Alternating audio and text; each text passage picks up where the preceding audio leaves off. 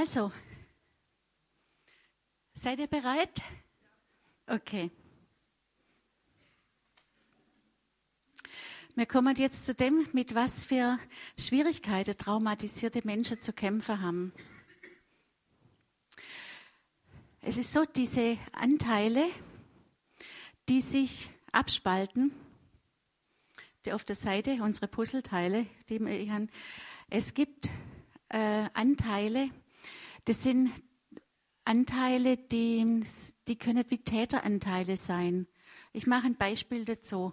Zum Beispiel, jemand ähm, hat einen Vater und der Vater ist sehr streng und schimpft immer sehr mit dem Kind.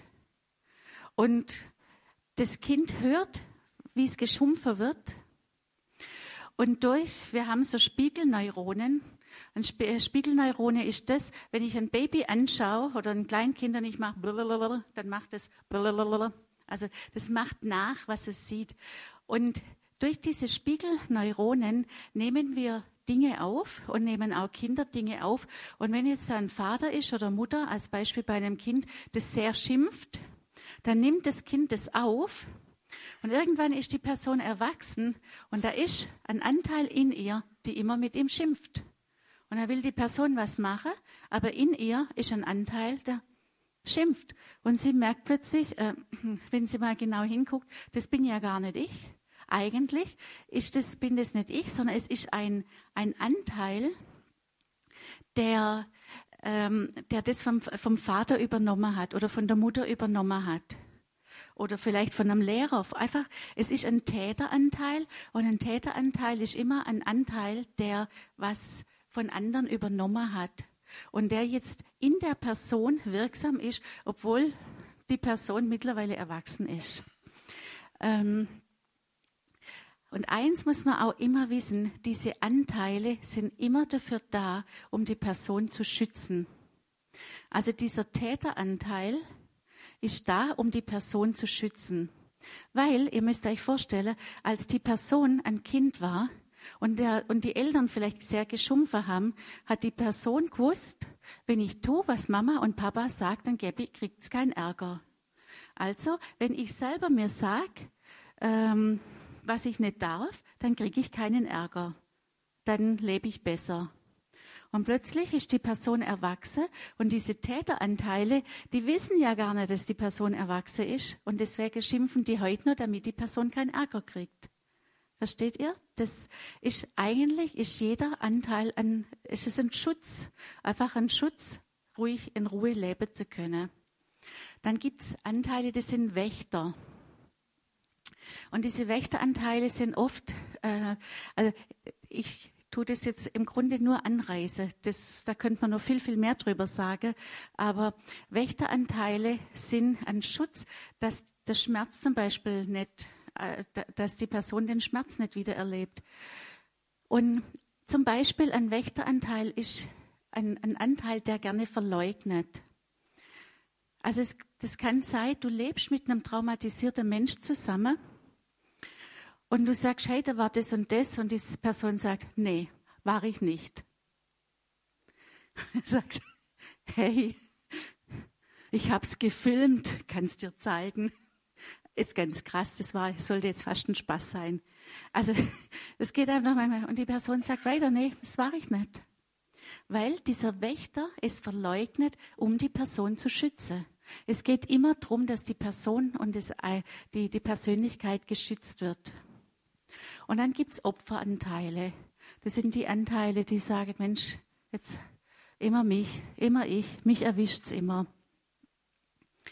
Alle diese Anteile, die sind da und die sind wichtig. Und wie gesagt, die funktionieren heute noch so wie damals, als sie entstanden sind, weil sie nicht erwachsen werden konnten. Und weil sie immer noch die Person schützen wollen, wie wenn die Person noch in diesem Alter wäre. Aber das gibt natürlich auch Schwierigkeiten.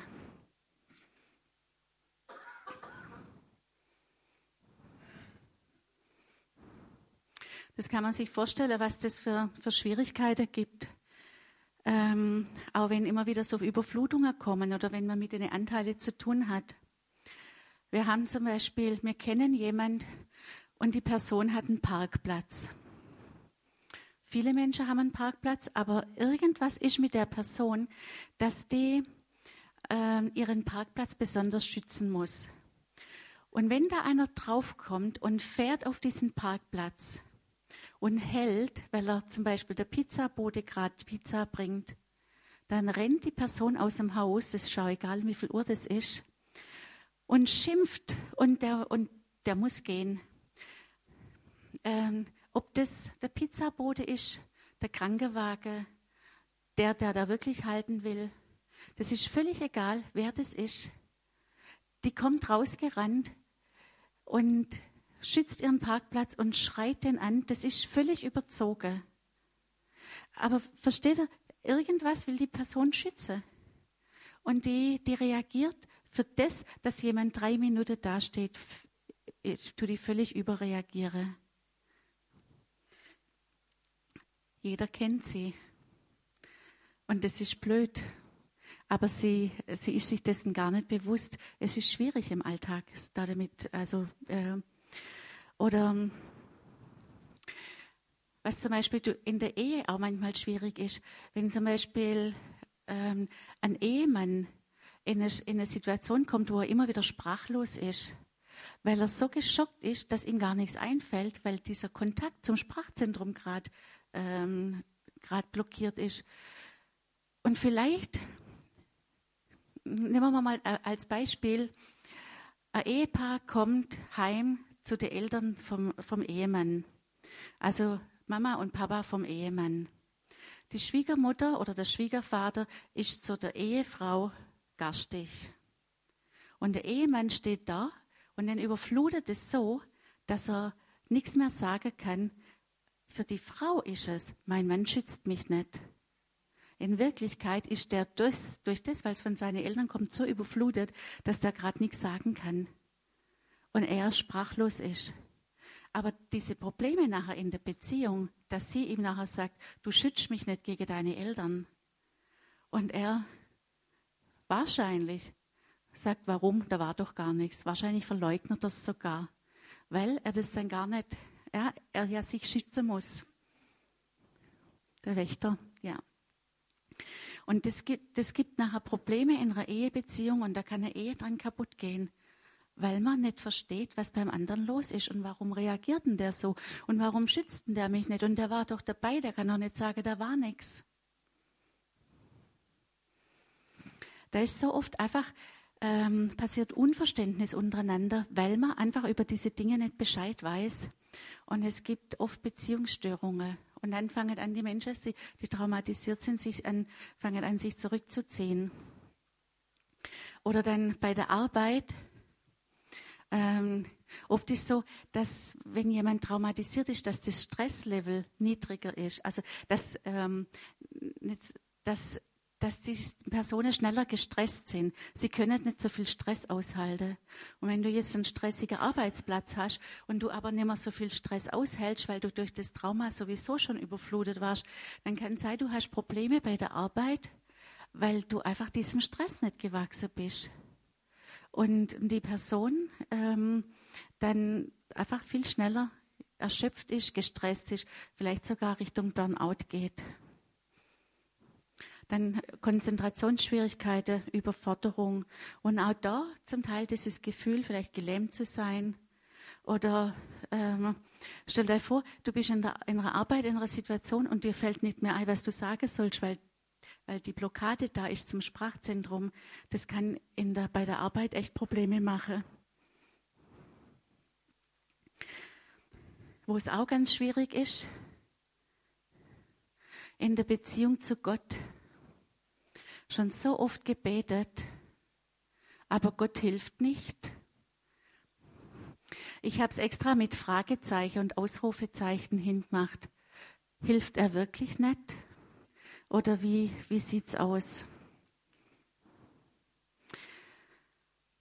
Manche äh, Menschen, die traumatisiert sind, die sind an einem Punkt, dass sie schier ihren Glaube verlieren. Weil, weil wirklich ja schon sehr oft für Dinge gebe oft gebetet wurde. Aber wisst ihr, da passiert Folgendes. Wir beten im Normalfall für die, für den, für die, für die ANP, also für diese allgemeinen, also diese normale Persönlichkeitsanteil. Dafür beten wir, weil wir im Normalfall gar nicht wissen, dass es da emotionale Persönlichkeitsanteile gibt. Und jetzt kommt eine Person, zum Beispiel nach dem Gottesdienst und will Gebet, und man betet. Aber man betet für die Alltagsperson, weil die steht ja im Normalfall auch vor einem. Und das ist gut, die Person geht und die ist daheim und merkt, es hat sich nichts verändert, weil wir ja nicht für diesen emotionalen Persönlichkeitsanteil gebetet haben. Und da kann es manchmal, kann man da wirklich an einen Punkt kommen, wo man, wo man sagt, Mensch, also wie kann ich da helfen?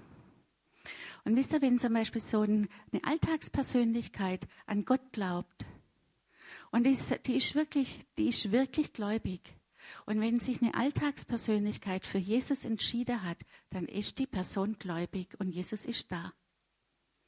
Also das mal einfach, wenn, wenn die Alltagspersönlichkeit sagt, ich will mit Jesus leben, dann ist Jesus auch da. Aber es kann sein, es gibt ein Persönlichkeitsanteil, also ein, ein emotionaler Anteil, ein Puzzleteil, das innerlich sagt, niemand hilft mir. Und immer dann, wenn die Person, die wirklich an Jesus glaubt, in eine ganz schwierige Situation kommt, dann kommt innerlich was, das sagt, niemand hilft mir. Und diese Sätze, innerlichen Sätze, das sind Glaubenssätze. Und dieser Glaube, Jesus sagt an einer Stelle, Frau, dir geschehe nach deinem Glauben. Und dieser Glaubenssatz, der hat Macht. Und jetzt ist die Person in einer Situation und der, das eine Puzzleteil sagt, niemand hilft mir. Und dann erlebt die auch in der Situation nicht, dass ihr jemand hilft, weil es ist ihr Glaube. Und jetzt kann man nicht bloß einfach hingehen und beten, weil wir beten dann wieder für die Alltagsperson, sondern man muss gezielt mit diesem einen Anteil arbeiten. Und da, da dazu, da ist dann auch, also da kommen wir nachher noch drauf, das macht nachher nicht der Seelsorger, sondern das, da braucht man da wirklich dann Ausbildung auch dafür. Aber mir ist ganz wichtig, dass ihr versteht, dass eben Menschen, die traumatisiert sind, als Alltagspersonen wirklich Jesus lieben, Jesus nachfolgen wollen und es im Normalfall alles in Ordnung, also mit Jesus soweit in Ordnung ist. Aber oft ist es so, dass Jesus nicht an die Gefühle rankommt, weil die Gefühle, ihr seht es, die sind hier wie, ihr seht den Strich runter, die sind eigentlich wie, die sind abgespalten. Und immer wieder kommen die zwar, überfluten die, aber diese einzelnen Anteile, diese haben oft Sätze, zum Beispiel, ja, wie niemand hilft mir, keiner liebt mich, mich lässt man immer im Stich. Da gibt es eine ganze Reihe von Sätze. Und deswegen funktioniert es nicht, weil dieser Glaube von diesem emotionalen also Persönlichkeitsanteil eben dann im Weg steht.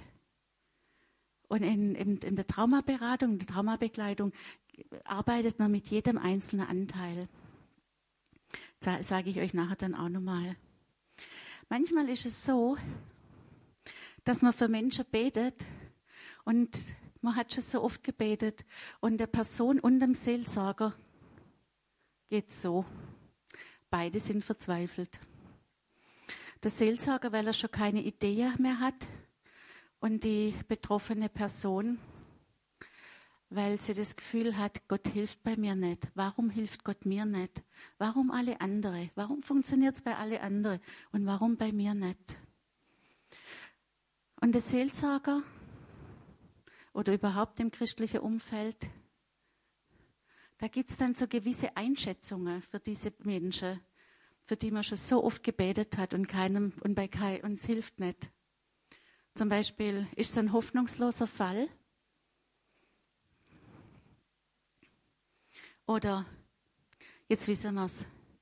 Die Person ist ganz bestimmt dämonisch belastet.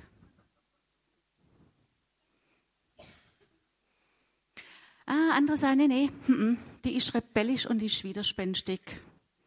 Also, so rebellisch, nee, die will halt nicht. Die will wirklich nicht. Oder die ist selber schuld. Irgendwo ist noch die ganz, ganz dicke Sünde. Und versteht ihr, was, wie, wie schrecklich das für diese Menschen dann ist, die eigentlich wollen und die selber nicht wissen, dass sie emotionale Persönlichkeitsanteile haben, die irgendwo in der Situation, wo sie traumatisiert wurden, wo sie abgespalten wurden, an irgendwo ein Gedanke, ein Gefühl, irgendwas gefasst haben, was sie damals erlebt haben. Die haben das ja erlebt, dass keiner da war. Die haben ja erlebt, dass keiner sie liebt. Die haben ja erlebt, dass sie immer ausgestoßen sind. Und das steht noch da, dieser Gedanke, dieser, dieses Gefühl, dieser Eindruck, äh, was auch immer, das ist noch da. Und jetzt kommen sie mit dem, und natürlich ist das auch Gott gegenüber da. Und wenn man das nicht weiß und das nicht erkennt und damit arbeitet, dann kann man, dann fängt man plötzlich an, die Leute in diese Schublade zu schieben. Und dann geht es eigentlich erst richtig. Also für die Leute geht dann oft eine ganz, ganz schmerzhafte Zeit ab. Weil die sind in, in die christlichen Gemeinden, sind sie irgendwo am Rand. Und da die eh zum Rückzug neigen, wird es ganz schwer. Wo sollen sie noch Beziehungen haben? Oft sind keine Familie da. Die sind sowieso oft viel alleine. Und dann im Christlichen klappt es auch nicht das ist zum Teil für die Leute echt ganz, ganz schwierig.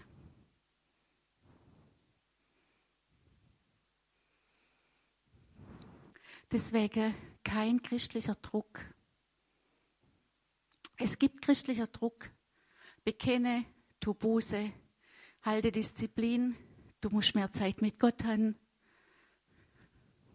Sei doch dankbar für alles, was du Gutes hast. Mach dieses, lass jenes.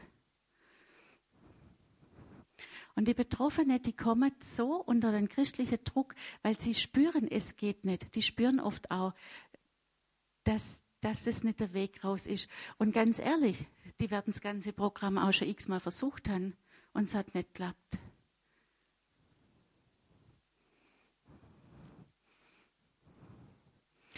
Und die fragen sich mit Recht, soll das Gott gefallen? Die meisten Betroffenen bringen sich selber schon so unter Druck. Und die wollen ja, dass sich was verändern, aber sie wissen nicht wie.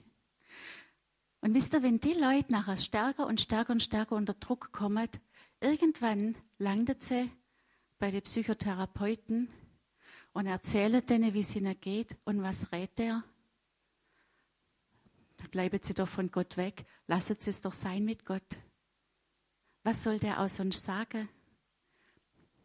Und manche fallen wirklich vom Glaube ab. Und viele Psychotherapeuten sagen heute, Vorsicht, Vorsicht mit Gott. Die sind oft ganz skeptisch, wenn da einer kommt äh, und, und sagt, ich würde gerne in meiner Therapie Gott mit einbeziehen. Da sind die erstmal ganz skeptisch, weil die halt oft Leute haben, die an dem Punkt sind und die nachher so verzweifelt sind und sie ja gar nicht wissen, wie sie damit umgehen sollen. Und das ist ja mit Recht auch, dass die da reingerutscht sind. Es gibt heute auch, ähm, also ich habe vor kurzem von einer Klinik gelesen, ich weiß gerade äh, leider nicht mehr welche das es war, die gesagt hat, eigentlich ist der Glaube eine ganz positive Ressource, die, die für einen Mensch wirklich stärkend sein kann und wenn das Menschen, die, die gläubig sind, oft eine bessere Chance haben, dann wirklich dann auch äh, wiederhergestellt zu werden, wie Menschen, die den Glaube nicht als Ressource haben. Aber versteht ihr, dann muss der Glaube auch eine positive Ressource sein. Dann, dann darf man eben nicht diesen christlichen Druck machen, sondern dann muss es auf eine positive Weise laufen. Und dann der nächste Punkt, auch gerade im christlichen Bereich Seid vorsichtig mit Befreiungsdienst. Mm. Es ist so einfach zu sagen, ah ja, jetzt beten wir und dann muss der Dämon gehen. Aber wenn das ein Anteil ist, ist ein Persönlichkeitsanteil und den kann man nicht austreiben, sondern ähm, Die Betroffenen, die zeigen oft Phänomene. Zum Beispiel sprechen die in unterschiedlichen Tonlagen. Aber die sprechen nicht in unterschiedlichen Tonlagen, weil sie dämonisiert sind, sondern weil mal der Erwachsene spricht und mal spricht ein kleines Kind und mal vielleicht ein größeres, dann wieder das kleinere und dann wieder, ein, äh, dann wieder der Erwachsene. Und das kann einen verwirren. Und es kann dann auch verwirren, wenn man das Gefühl hat, ich habe hier ein Kind vor mir stehen. Aber deswegen sind sie nicht dämonisiert. Die wechseln oft die Persönlichkeit. Das kann sein, dass die jetzt wirklich kindlich sind, ähm, eine Frau plötzlich wie ein Mädchen ist und nachher steht sie da und ist die ganz taffe Lady. Das kann sein. Da dabei ist klar, dass die auch der Gesichtsausdruck und die Körperhaltung ändern die haben oft äh, emotionale Persönlichkeitsanteile, die eben auch mal aggressiv sind, die voller Wut oder Zorn oder Hass sein können.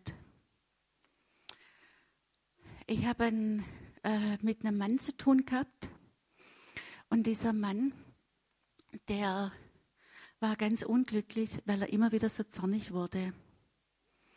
Und er war gläubig und für ihn wurde schon x-mal gebetet und der Dämon wurde schon Dämon in Anführungszeichen, wurde schon so oft ausgetrieben. Und er wurde oft so schnell, so zornig, dass er, also er war ganz unglücklich drüber. Und auch seine Familie war da wirklich irritiert drüber.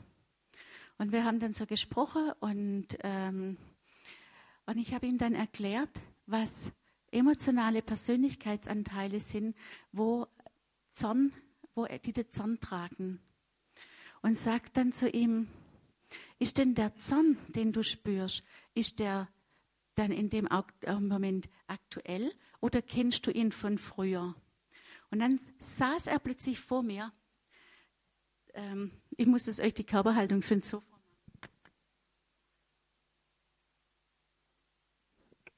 Das war seine Körperhaltung. Der war so, der hat gezittert, der hat am ganzen Körper gebebt, weil er gesagt hat, früher, ich war so zornig.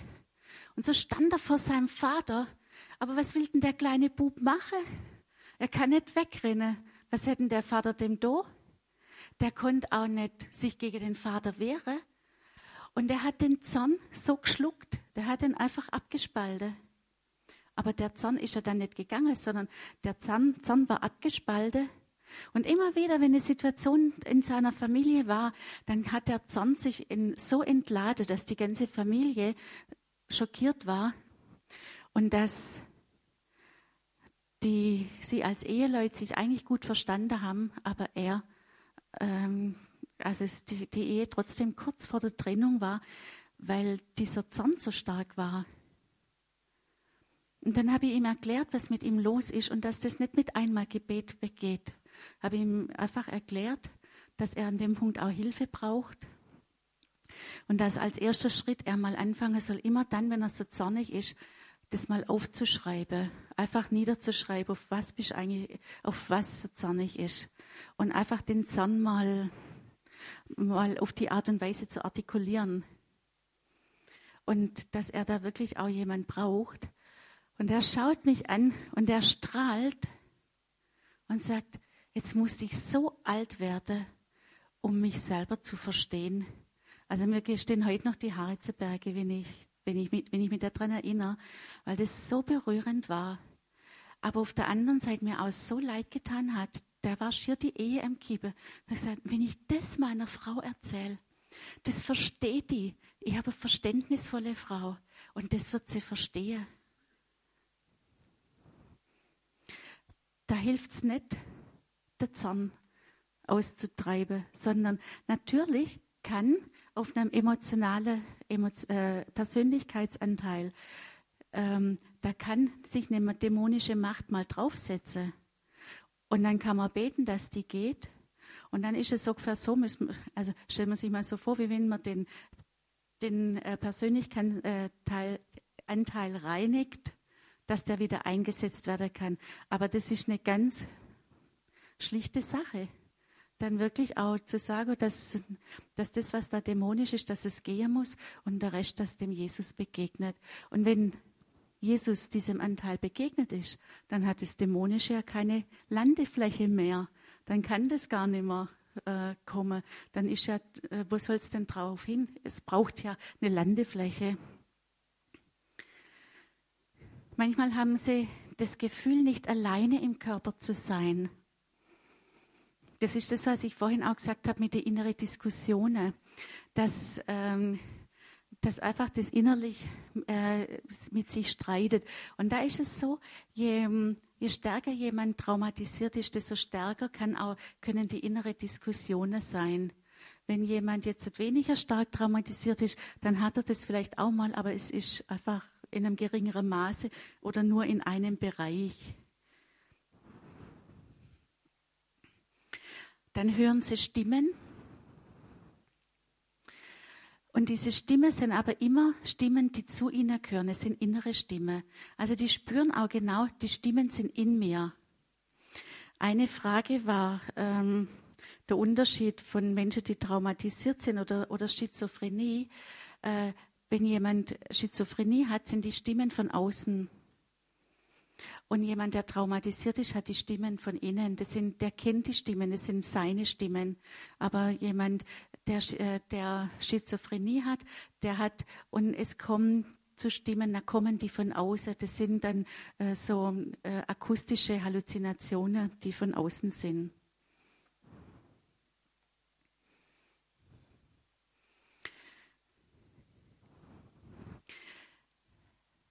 Wenn wir anfangen, gegen Kontrolle zu beten.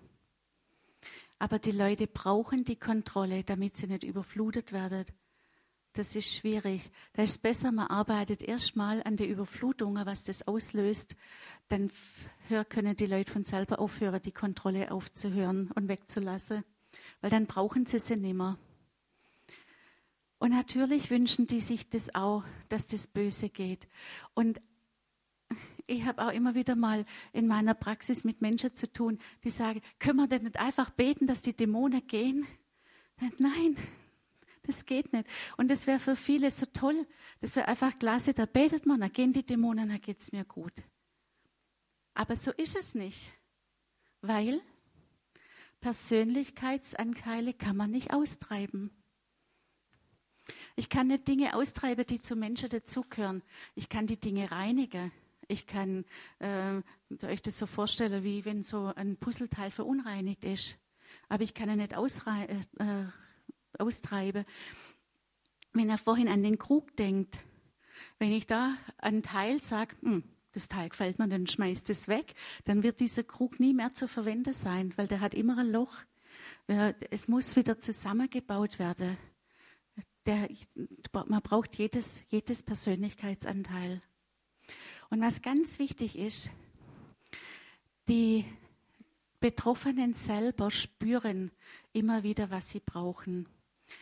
Die, ähm, sie selber haben für sich die Verantwortung, welche Schritte sie gehen. Also nicht der Seelsorger und nicht sonst wer, sondern jeder hat für sich selber die Verantwortung. Und ähm, wenn wir den Weg zusammen mit ihnen gehen, dann spüren die selber, was ihnen gut tut. Oder manchmal sagt man was und die sagen, nee, so ist es nicht. Dann kann man nicht sagen, doch. Oder im schlimmsten Fall, Gott hat aber geredet zu mir, dass es so ist. Sondern wenn die sagt, so ist es nicht, dann ist es nicht so. Dann muss man nachfragen, wie ist denn dann? Dann erzähl mal, wie ist denn bei dir? Und die, weil die Person selber genau weiß, was sie braucht und was sie äh, und es spürt, wenn wir mit ihnen arbeiten. Sowohl in der Seelsorge als auch in der Therapie gibt es Folgendes. Und zwar, es gibt verschiedene Ansätze und es gibt verschiedene Auswirkungen. Man könnte auch so fragen, durch welche Brille schauen wir?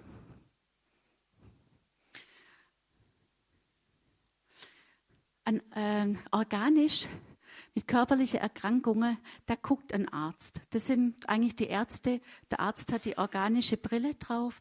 Und ich würde auch jedem, der traumatisiert ist oder der Symptome hat, will man so sagen, jedem, der Symptome hat oder der zu mir in die Praxis kommt und hat Symptome, da bitte ich auch, dass die Leute zum Arzt gehen, weil es gibt Symptome, die durch körperliche Krankheiten entstehen. Und da kann man einfach äh, keinen Arzt helfen. Also von daher ist es sehr sinnvoll, in, auch einen Arzt aufzusuchen. Wenn jetzt jemand nur geistig draufschaut, dann sagt er, ja, klar, da ist Sünde und das sind dämonische Ursachen und die Sünde muss raus und die, dämonische, die Dämonen müssen gehen und dann ist alles wieder gut. Aber es ist nicht so. Betroffene und traumatisierte Menschen haben sowieso oft ganz tiefe Schuldgefühle. Und wenn jetzt noch ein, jemand geistig kommt und sagt, da ist Sünde im Spiel, die zerfleischen sich fast und überlegen sich, wo habe ich Sünde? Und es fällt ihnen nicht ein und es kommt ihnen nicht. Und dann suchen sie bei sich, bei den Eltern, bei den Großeltern. Natürlich kann das sein, dass da mal was ist.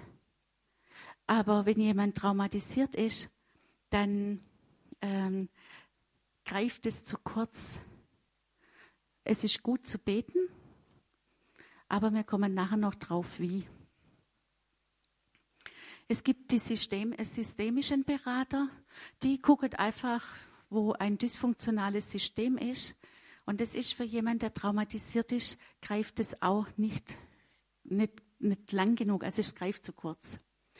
Der Verhaltenstherapeut, der ist lerntheoretisch drauf, der sagt, äh, was an deinem Verhalten hast du auf eine falsche Weise erlernt und wie, können wir das, wie kannst du das lernen, dass du das nachher richtig kannst. Das kann in manche Bereiche helfen, aber ganz oft geht es traumatisierte Menschen so, dass die zum, beim Verhaltenstherapeut waren und sie sagen, in einem gewissen Bereich, Bereich hat es mir geholfen, aber es hat mir nicht wirklich in der Tiefe geholfen. Der Vorteil ist, dass denn die Krankenkasse bezahlt. Dann gibt es den Psychoanalytiker, der sagt, Mensch, irgendwann in deiner Kindheit war ein ungelöster neurotischer Konflikt, äh, nach dem müssen wir gucken. Das kann ansatzweise auch nicht schlecht sein, da kann man auch manches vielleicht entdecken, aber auch das greift oft zu kurz, wird aber auch von der Krankenkasse bezahlt. Es gibt die Gebetsseelsorge, die sagt, irgendwo bist du verletzt worden und darauf hast du falsch reagiert. Das ist uns alle passiert. Also da sind wir alle betroffen. Jeder Mensch ist irgendwo verletzt worden und hat auch falsch darauf reagiert. Ähm, das greift aber bei jemandem, der traumatisiert ist, auch zu kurz.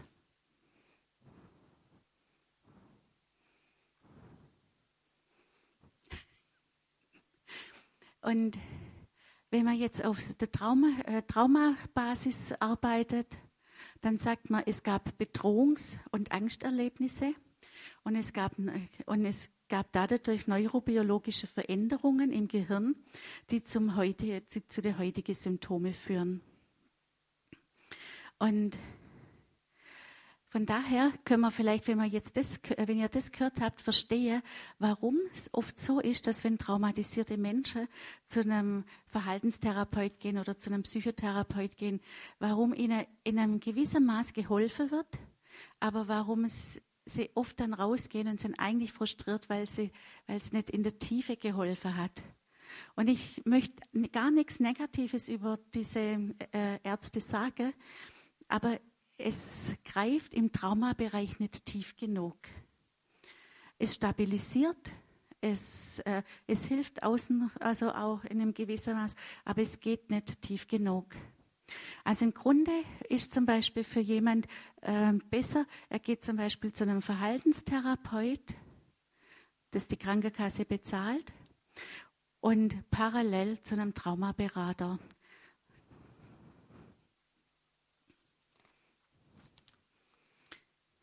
Ich möchte noch einen kleinen Exkurs einschieben, weil der Traumaberater, der sagt ja, es gab ähm, Veränderungen im Gehirn, neurobiologische. Und da möchte ich euch auch noch mal kurz was vorstellen, einfach, dass ihr mal so ein Streiflicht so eine, äh, eine drüber habt. Neurowissenschaftliche Erkenntnisse gibt es ein ganz neues Wort, das gibt es seit circa fünf Jahren, das heißt Neuroplastizität. Und diese Neuroplastizität, da hat ähm, in, ein Arzt in Göttingen und einer in, in Neu-Ulm haben daran geforscht. Und die haben festgestellt, unser, die Formbarkeit unseres Gehirns ist natürlich in den ersten sechs Jahren am größten. Aber jetzt kommt die gute Nachricht. Sie bleibt unser Leben lang bestehen. Das heißt, unser Leben lang kann sich unser Gehirn verändern. Und zwar durch die Art von der Erfahrungen, die wir gemacht haben und noch machen werden. Erinnert ihr euch an den Hippocampus und an die Amygdala? An Hypo und Amy? Ähm, der, äh, wenn Amy anfangen kann, Dinge einzusortieren, äh, also äh, wenn, wenn, man, wenn man hilft, dass der Hippocampus die Dinge, die auf Amys Schreibtisch liegen, wenn er die anfangen kann einzusortieren, dann verändert sich unser Gehirn und es ist wissenschaftlich nachgewiesen. Eine Frage war, glaube ich, auch was mit wissenschaftlicher Nachweisung. Also diese Trauma, ähm, Therapie, das ist wissenschaftlich nachgewiesen und auch die Neuroplastizität ist wissenschaftlich nachgewiesen. Man hat äh, Untersuchungen gemacht und hat festgestellt, wenn jemand traumatisiert war, dann war das limbische System, das um den Hippocampus ist, äh, und der Hippocampus kleiner. Und wenn die Person angefangen hat, es zu verarbeiten, dann wurde der Hippocampus größer. Und äh, man hat es also wirklich nachweisen können. Oft ist es auch so, dass wenn äh, sich Dinge da verändern, dass die Menschen oftmals vorne Kopfweh haben. Das kann auch manchmal in den Beratungen sein, dass die hinterher vorne Kopfweh haben. Und da hat man auch festgestellt, das macht gar nichts. Äh, sondern das zeigt, dass das Gehirn anfängt, Dinge umzu, umzuändern. Das ist eigentlich positiv. Das ist einfach ein Zeichen, dass es gearbeitet und das ist auch ähm, nachgewiesen. Und unser Gehirn ist auch veränderbar durch die Art, wie wir es nutzen. Also wenn wir unser Gehirn sehr viel nutzen, sehr viel auch mal neue Sachen machen, Neues ausprobieren, dann ähm, vernetzt sich unser Gehirn immer weiter. Und wenn wir unser Gehirn sehr schmalspurig benutzen, dann bleibt es auch sehr schmalspurig. Also nochmal, je nach der Häufigkeit, der Dauer und der Intensität der Nutzung wird aus den geknüpften Neuronenverbindungen in unserem Gehirn werden entweder also kümmerliche Pfade und je, äh, je häufiger man es nutzt, wird es zu Wege, Straßen und Autobahnen. Und das hat man eben entdeckt, dass es eigentlich Dinge, die wir immer machen, die sind wie Autobahnen in unserem Gehirn angelegt. Das machen wir schon ganz automatisch, weil das läuft einfach im Gehirn wie eine Autobahn. Und die gute Nachricht ist, dass wenn wir neue Dinge anfangen, dann ist das am Anfang wie so ein neuer Trampelpfad im Gehirn. Und dann macht man es wieder und dann macht man es wieder. Und neue Dinge können zu Autobahnen werden. Und das heißt, wenn man anfängt, die umzudenken, da, da ist einfach Hoffnung, weil es kann sich wieder neu bilden. Also neue Autobahnen können sich bilden. Ich habe mir das am Anfang, hatte ich so ein Bild von einem Urwald. Äh, wenn ich heute mit der Machete durch den Urwald gehe, dann mache ich ja so einen neuen Pfad. Und wenn ich den öfters und öfters und öfters benutze, dann wird er immer breiter. Und wenn ich aber anfange, ähm, einen anderen Pfad gar nicht mehr zu benutzen, dann wuchert der wieder zu. Also keine Sorge, wir haben keinen Urwald im Gehirn, aber so habe ich mir es einfach vorgestellt, um mir es besser merken zu können. Eine ganz große Erfahrung, eine ganz große ähm, Rolle spielen Erfahrungen, die wir mit Bindungspersonen machen. Stell dir vor, du hast, ähm, du siehst einen herrlichen Sonnenuntergang es ist ein Unterschied, ob du das, den alleine siehst und denkst, oh, wunderschön, oder ob du eine Bindungsperson bei dir hast.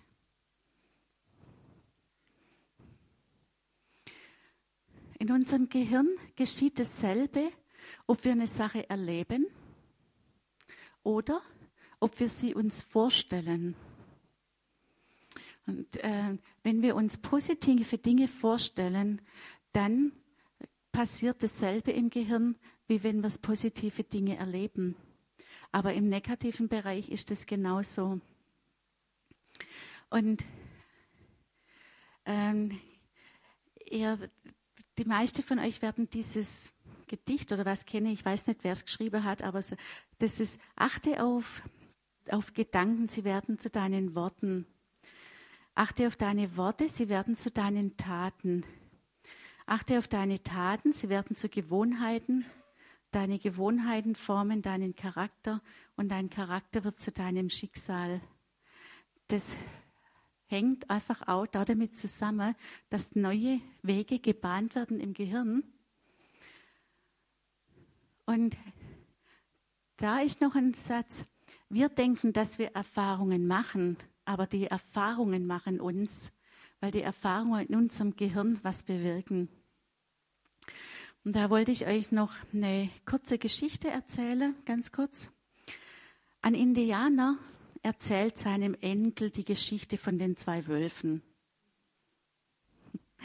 Der eine Wolf, der ist ganz grimmig und böse und der ist so ohne Hoffnung. Und der andere Wolf, das ist ein ganz freundlicher und der ist voller Hoffnung.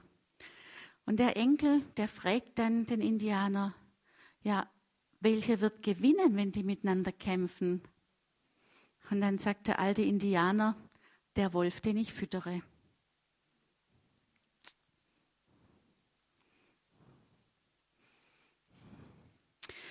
Äh, ich würde sagen, wir machen jetzt hier nochmal zehn Minuten Pause und gehen dann, äh, machen, gehen dann weiter zum nächsten Teil.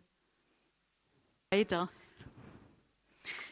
Ähm, vielleicht interessiert es euch schon ganz brennend, wie kann man den Menschen helfen, die traumatisiert sind?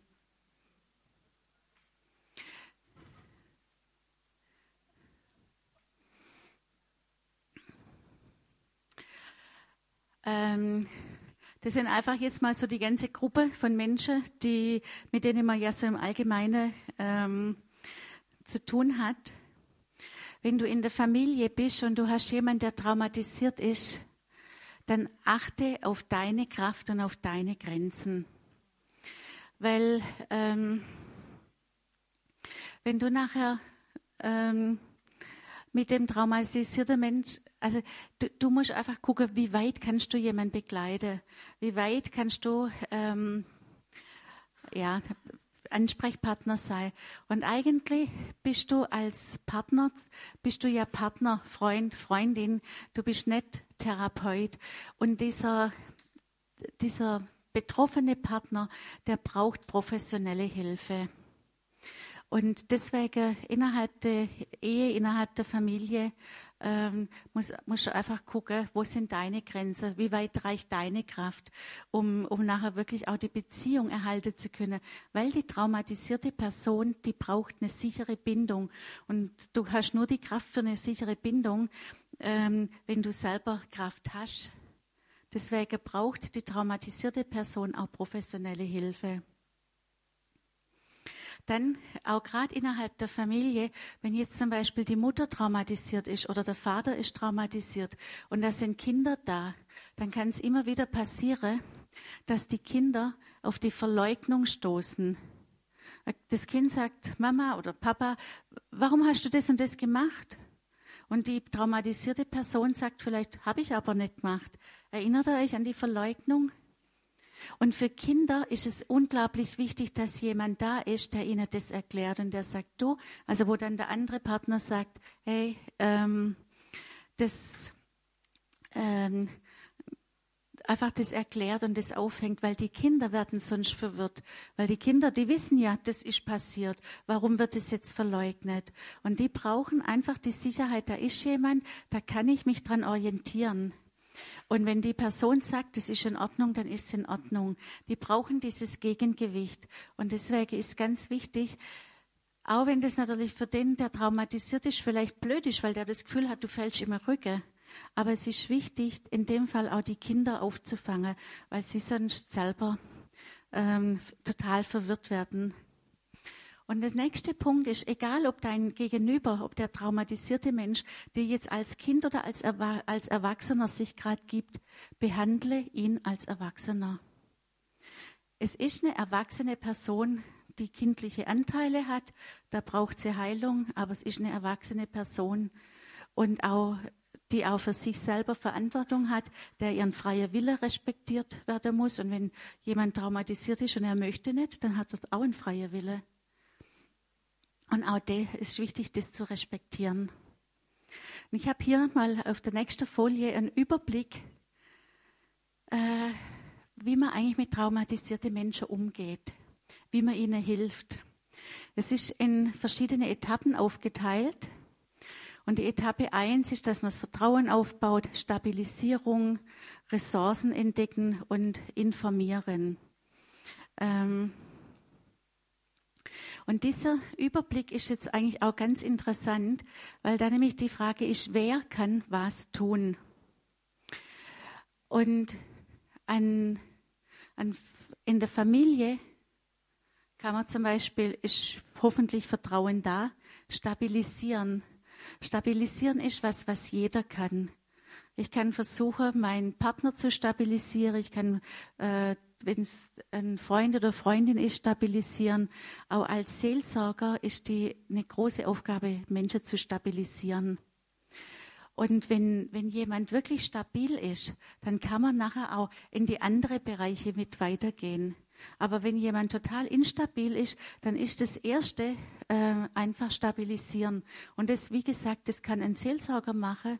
Das kann auch mal ein Therapeut sein, der stabilisiert. Das ist auch, wenn, die, wenn traumatisierte Menschen in Kliniken kommen, wird erstmal versucht, die zu stabilisieren. Oft mit Medikamente. Ein, jemand, der traumatisiert ist, muss nicht unbedingt Medikamente nehmen aber manchen hilft es doch, das muss man mit dem Arzt besprechen. Also, und da, wo es einfach hilft, ist es auch gut, es zu tun. Ähm, die zweite Etappe ist innere und äußere Sicherheit. Da kommen wir nachher noch detailliert drauf jeweils.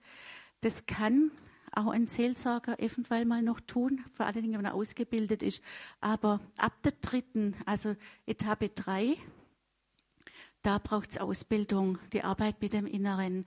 Und Etappe 4, in, innerhalb der Etappe 4 gibt es einen Punkt, der heißt Traumakonfrontation. Und eine Traumakonfrontation darf nur ein Therapeut tun. Also das darf auch kein äh, Traumabegleiter und kein Traumaberater sondern also wenn ich jetzt, solange ich meinen Heilpraktiker für Psychotherapie noch nicht fertig habe, wenn jemand zu mir in die Praxis kommt und es geht irgendwann um Etappe 4, Traumakonfrontation, dann ähm, gehe ich mit der Person, solange ich den Heilpraktiker noch nicht habe, zu jemand hin, wo das machen kann und dann macht man das und dann ähm, können wir wieder weiterarbeiten. Also das ist ein Teil aus Etappe 4, die eben wirklich nur ein Therapeut tun darf. Und dann Etappe 5, äh, da kommt dann wirklich auch das Trauern, auch Trauern darüber, dass das Leben gelaufen ist, wie es gelaufen ist. Und dann aber auch ähm, das schlimme Erlebnis in, in das eigene Leben zu integrieren und zu sagen, ja, es war so, das ist mein Leben, es war so, versöhnt zu sein mit, diesem, mit dem Leben und neue Lebensperspektiven zu entwickeln. Und manche Menschen haben wirklich ganz, ganz schlimme Dinge erlebt. Und manchmal kann es sein, dass jemand, und das ist der nächste Bereich, äh, Punkt auch jetzt im christlichen Bereich. Im christlichen deckt man die Leute manchmal ganz schnell zu und sagt, du musst halt vergeben. Aber wenn jemand ganz schlimme Dinge erlebt hat, der kann nicht gleich vergeben. Das ist wie wenn er einen Deckel drauf macht. Das ist wie wenn du einfach diese, ähm, diese Abtrennung zwischen, äh, zwischen ANP und EP, wie wenn du das zumachst und du eigentlich das Schlimme abspaltest. Du musst es wieder abspalten, um vergeben zu können. Und es gibt Dinge, die sind so schlimm, die kann jemand nicht gleich vergeben, aber äh, auf der anderen Seite wissen wir, dass Jesus ja sagt, dass wir vergeben sollen.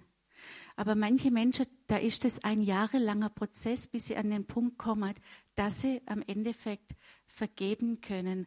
Und versöhnt mit meiner Lebensgeschichte kann ich erst sein, wenn ich wirklich ganz unter bin und eine neue Lebensperspektive habe und versöhnt bin auch mit meinem Leben. Und da gehört Vergebung dazu. Aber wir dürfen nicht platt sagen, muss halt vergeben. Und das, wenn möglich, beim, im Bereich Vertrauensaufbau, dann ist es eigentlich schon. Sondern das Ganze ist ein Weg, der sich nachher darauf hin entwickelt, am Schluss vergeben zu können. Ja. Und ich, ich habe das selber für mich erlebt, ähm, dass ich in, mein, in manche Bereiche in meinem Leben gedacht habe, so ein Käse wollte ich nie erleben. Ich wollte es nicht. Ehrlich, das finde ich nur doof. Und ich habe Zeiten gehabt, wo ich auch innerlich gedacht habe, hey, da bist du gläubig und erlebst so einen Käse. Ähm, und mittlerweile, seit vielleicht einem Jahr oder noch nicht einmal, bin ich wirklich an dem Punkt, dass ich sagen kann, ähm, das, was ich alles erlebt habe, ist mir heute ein Schatz. Weil heute ähm, habe ich das verarbeitet ähm, oder zu 98 Prozent verarbeitet. Weiß immer nicht, ob man schon sagen kann, dass man alle Dinge zu 100 Prozent verarbeitet hat, aber sehr, sehr weitgehend und ich bin versöhnt damit.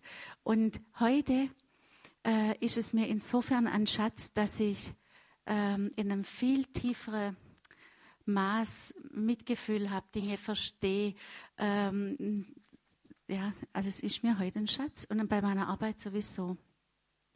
Und deswegen, ähm, auch als Seelsorger, ähm, weg auch hier von diesem Druck, dass jemand vergeben muss und auch nicht schnelle Lösung. Jetzt vergeht man, dann ist alles gut. Das ist es nicht. Die Leute gehen heim und sind verzweifelt, weil sie hin ja jetzt vergeben und jetzt dürfen sie nicht mehr drüber reden und uns ist ja, ähm, sondern dann wirklich einfach zu sehen, Jesus weiß, dass der sich auf den Weg gemacht hat, sein Leben zu klären und auf den Punkt zu kommen, ähm, so dass er am Schluss vergeben kann. Und vergeben tun wir immer, damit wir selber auch wieder Friede haben. Und vielleicht täte man gern dem anderen manchmal noch der Kragen rumdrehen, weil der was ganz Schlimmes gemacht hat. Aber das überlassen wir dann einfach Gott. Was soll der mit dem Kragen des anderen tun, was er will? Äh, ich selber vergebe, damit es mir damit ich in Ruhe wieder leben kann. Und es betrifft Männer und Frauen und alle Bereiche, egal was passiert ist. Und gehen wir mal noch tiefer rein. Stabilisieren ist das, was auch in der Gemeinde laufen kann wo wir einfach auch, wenn, wenn traumatisierte Menschen kommen und wir ein Verständnis dafür haben, dass einfach unser oberstes Ziel ist, sie zu stabilisieren. Da damit, das ist schon so eine hervorragende Arbeit, wenn zu mir jemand kommt, in, in die Praxis kommt, der stabil ist, der, der Menschen hat, die ihm helfen, stabil zu sein, dann kann ich sehr schnell in Etappe 3 gehen. Aber wenn ich selber erstmal diese Aufbauarbeit machen muss, dann, ich gehe nochmal zurück. Ähm, ich finde es manchmal für traumatisierte Menschen echt schwer, weil ähm, ihr seht, das ist nicht mit einer schnellen Seelsorge nach einem Gottesdienst getan. Das ist eine Arbeit von zum Teil mehreren Jahren. Und wenn jetzt jemand kommt und stabil ist, dann spart man dem Jahre, weil der viel schneller einfach ähm, sein Leben wieder, ähm, ja, einfach ähm, neue Lebensperspektive kriegt. Und wenn, wenn ihr zu, zu, mir kommt und ich muss von Etappe 1 an anfangen, dann brauchen wir viel länger, weil das dauert natürlich. Aber ganz oft kommen Menschen und die haben gar niemand mehr und Gemeinde auch nicht mehr und die trauen sich auch nicht mehr hin, weil sie so einiges erlebt haben, was halt für sie echt schwer war. Und daher, also stabilisiere, dass die Leute richtig festen Boden unter den Füßen haben und sie auch immer wieder wie Jesus sagt, ich lasse dich nie mehr los. Sie immer wieder auf Jesus hinweisen.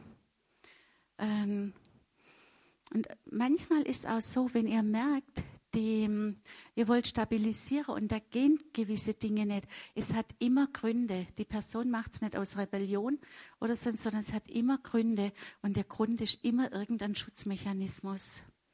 Und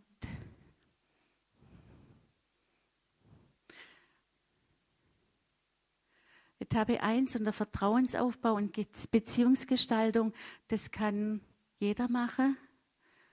Also auch eben Seelsorger, Berater, Therapeuten. Aber das kann ich auch als Freund, wo ich einfach, wo Vertrauen da ist. Und zwar Beziehungsgestaltung zu Jesus und zu Gott. Und da muss man einfach sehen, inwieweit geht eine stabile Gottesbeziehung? Vertrauensaufbau, ja, es braucht auch Zeit. Die Frage ist manchmal auch, was für ein Gottesbild hat so jemand? Ich möchte euch ein Beispiel von meinen Kindern erzählen.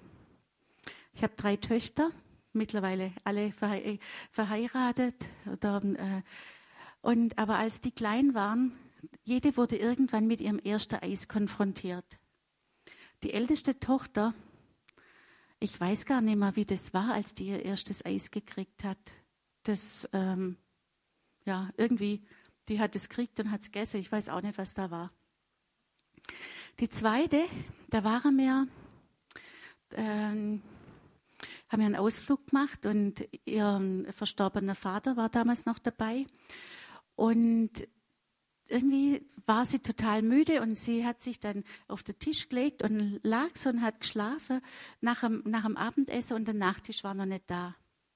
Und es sah ganz süß aus, wie die da lag dem Tisch und geschlafen hat. Und irgendwann kam es, dann kam der Nachtisch und der Nachtisch war Eis. Und da war ein Löffel und den hat er so richtig dick gehäuft mit Eis gemacht, hat ihn ihr den Mund hingeführt und sie hat geschlafen und im Schlaf angefangen zu schlecken. Meer zu schlägen, zu strahlen. Und irgendwann wacht sie auf, sieht diesen Eislöffel, strahlt, schlägt und ist total begeistert. Einen total positiver Zugang zu Eis. Die kleinste von mir, die hat ihr erstes Eis gekriegt, nimmt das Ding, schlotzt, ist sauer, aber sowas von sauer auf uns hey, Leute, das geht gar nicht. So was Blödes. Kalt, süß, klebrig. Spinnt ihr? Was habt ihr mir da gegeben? Die mag heute noch nicht so gern Eis.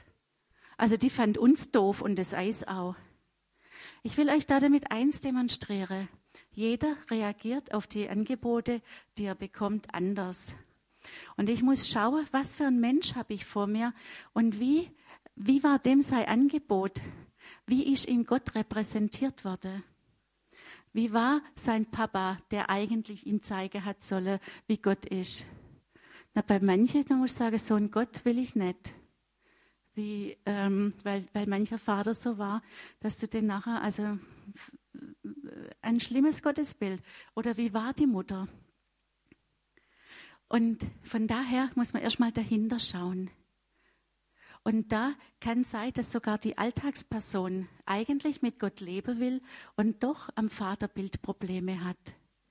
Und dann ist natürlich noch die Frage, und da kommt dann wieder Etappe 3, Arbeit mit dem Inneren, äh, was sind die inneren Anteile, wie sehen die Gott?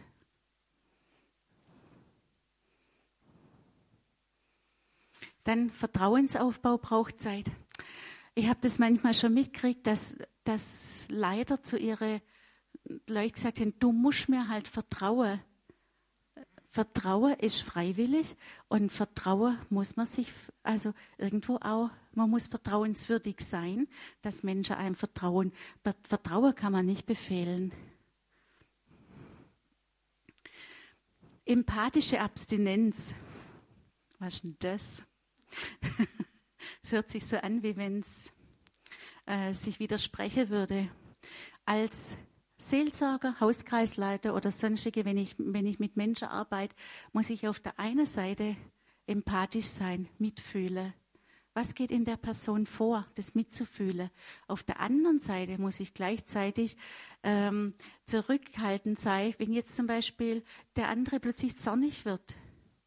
Dass ich es nicht persönlich nehme und nicht gegen mich nehme, sondern dass ich ähm, mitfühlend bin im einen, aber insofern distanziert, dass mich zum Beispiel die Wut oder die Trauer oder das alles nicht mitreißt und es nachher mich plötzlich tangiert. am Schluss ähm, sind, sind, nachher zwei wütend oder man streitet oder äh, sonst was. Das darf nicht sein, sondern der muss seine Wut oder egal was es ist, einmal artikulieren können. Und man selber muss in Jesus fest gegründet sein, dass, dass man wirklich diese Empathie haben kann, aber nicht auf das drauf anspringt, was da vielleicht auch Negatives rüberkommt. Coach sein für der andere, aber auch die Entscheidungsfreiheit achte. Und wenn jemand was nicht möchte, dann möchte er das nicht. Dann ist das in Ordnung. Dann gucken wir nach einer anderen Lösung. Der Betroffene, der muss reden können und gehört werden. Es gibt natürlich Menschen, die die wirklich immer und immer und immer und immer wieder dasselbe erzählen, weil das in irgendeiner Weise so schlimm war. Und da ist dann mal die Frage, da muss man tiefer gehen. Warum muss die Person immer das erzählen? Und das ist dann eigentlich schon wieder der Ansatz, wo jemand ähm, eigentlich eine Ausbildung braucht, wo man äh, dann wieder in die Tiefe muss, weil da gibt es tiefere Gründe. Ähm, ansonsten äh, ähm, wenn jemand reden darf und gehört wird und er eine gesunde Verarbeitung hat, dann hört es auch auf, wenn er das Gefühl hat, er darf reden und wird gehört. Und wenn das halt über längere Zeit nicht aufhört, dann gibt es einen Grund und dann muss man gucken, was für ein Grund ist das. Dann auch dem anderen Glaube, dass er Schlimmes erlebt hat. Weil das war für die Person ganz schlimm. Und es kann sein, dass es, wenn du das Gleiche erlebt hättest, dass es für dich nicht schlimm gewesen wäre aber für die Person war es schlimm. Und auch für das, vielleicht auch in dem Alter, wo sie es erlebt hat und in ihre Umstände war es schlimm. Und dann wahrnehmen, was der andere braucht. Ähm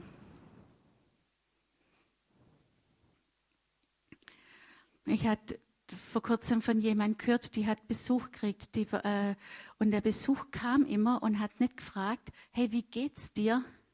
Sondern kam immer und hat gesagt, also jetzt weiß ich, das muss ich machen, das muss ich machen, das muss ich machen. Kam immer mit Ratschläge. Das hilft nicht weiter. Das erschlägt eine Person. Wirklich wahrnehmen, was braucht sie. Was, ähm, und dann aber auch zu schauen, was kann ich da davon geben und was nicht. Und da möchte ich euch auch Mut machen ähm, gebt das, was ihr könnt.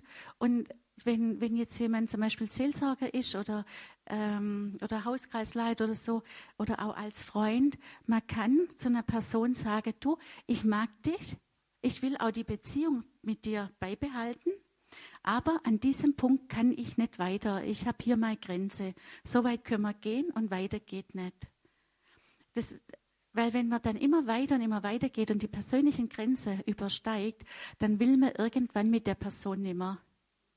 Und das ist wiederum ganz schlimm, weil dann, ist, wird, dann passiert eben wieder was, dass wieder ein Bindungsverlust da ist. Aber wenn ich ehrlich bin und sage, du, ähm, hier ist meine Grenze, weiter kann ich nicht mehr. Dann kann ich diese, diese Beziehung aufrechterhalten, aber dann muss man einfach klären, äh, wie kann, wer kann der Person weiterhelfen.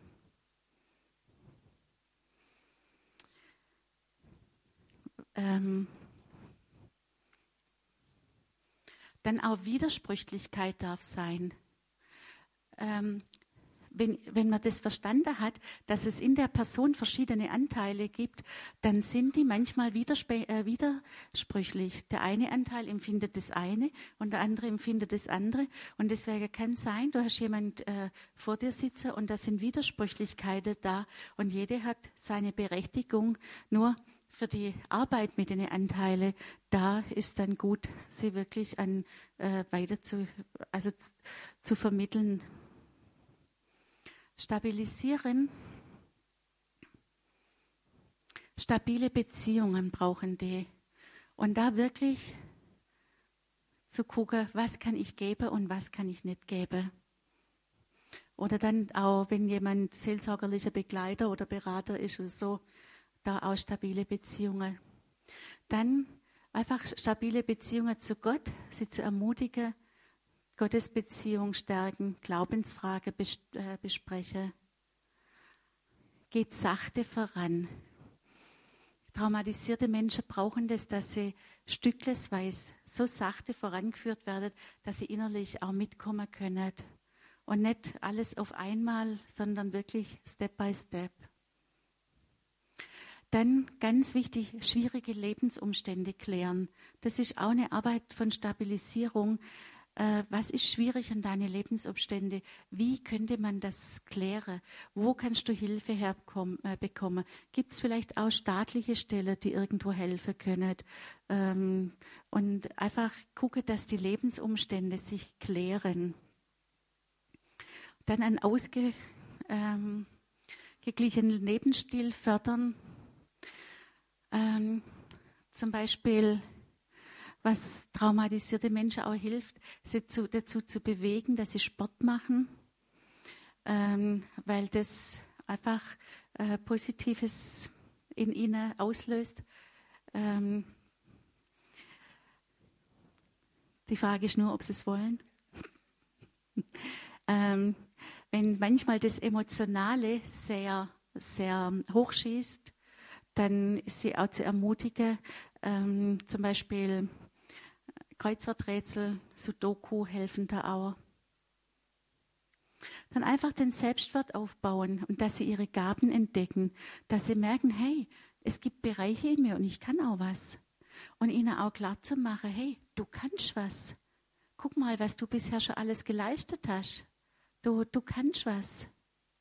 Und ihnen auch klar zu machen, das war damals, das, was dir passiert ist, war damals. Und das muss man zwar noch bearbeiten, aber heute ist eine andere Zeit und heute bist du erwachsen und heute kannst du die Verantwortung für dich übernehmen. Und dann ihre Ressourcen entdecken und stärken. Ein positiver Glaube ist eine unheimlich hohe Ressource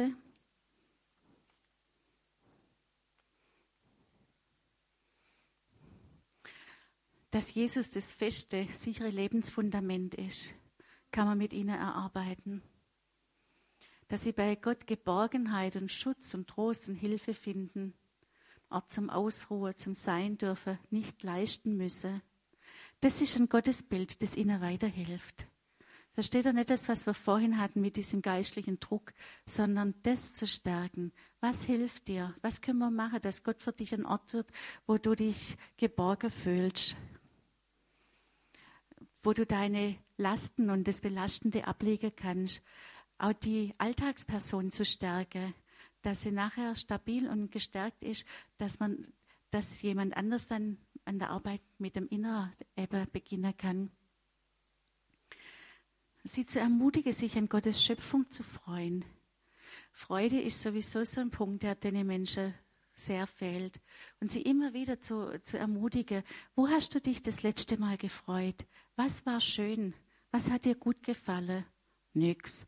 Oh, schade. Okay, hm, vielleicht nächste Woche. So, also äh, einfach immer wieder ermutigen. Eine Orientierung, Hoffnung und Zukunft zu geben, auch in Gott.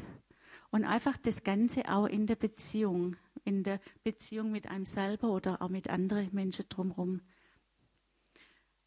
Und sie müssen nicht immer alles nur in ihrer eigenen Kraft schaffen, sondern Gott ist auch da. Er will ihnen helfen.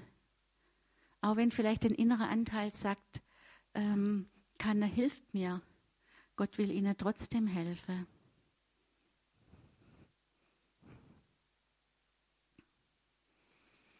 Er, man kann wirklich auch, ähm, dass sie lernen, dass sie sich nicht nur selber helfen, sondern dass sie einfach auch Gottes, Gottes Wirke erleben. Und sie haben einen Tröster. Dann innere Sicherheit aufzubauen. Da gehört dazu, dass man hilft, ihnen Angst abzubauen, und ganz eventuell ist da auch mal ein Verhaltenstherapeut gut, der einfach hilft, Angst abzubauen und mit den mit der Ängste klarzukommen. Und das, was man mit einem Verhaltenstherapeut erarbeitet, dann zum Beispiel in die Seelsorge mitzubringen. erinnert ihr euch, wir haben vorhin gehört, dass der, ähm, der anscheinend normale Persönlichkeitsanteil, der will das Innere wegdrücken, der will mit dem Inneren nichts zu tun haben. Und jemand, wo traumatisiert ist, muss lernen, wieder auf sein Inneres zu hören. Das Innere ist wichtig, weil das hat eine Botschaft. Und da wirklich wahrzunehmen und unterscheiden zu lernen. Wahrzunehmen, was empfinde ich und dann zu unterscheiden, ist das wirklich eine Sache, die nur von heute ist oder ist das was, was schon von früher ist, was ich schon immer kenne, was schon eigentlich sich mein ganzes Leben lang oder die letzten, was weiß ich, wie viele Jahre abzeichnet. Das zu unterscheiden.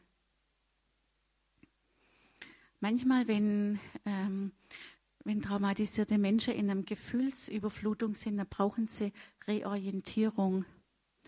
Das heißt, das heißt ich sage manchmal zu, zu der Person, sag ihren Namen, setz dich hin, spür mal die Füße unter deinem Boden, spür mal, dass du heute im Heute bist. Ähm, sag mir mal einige Gegenstände hier im Raum, einfach sie ins Jetzt zu holen, weil Überflutung immer bedeutet, sie sind irgendwo im Damals gerade verschwunden.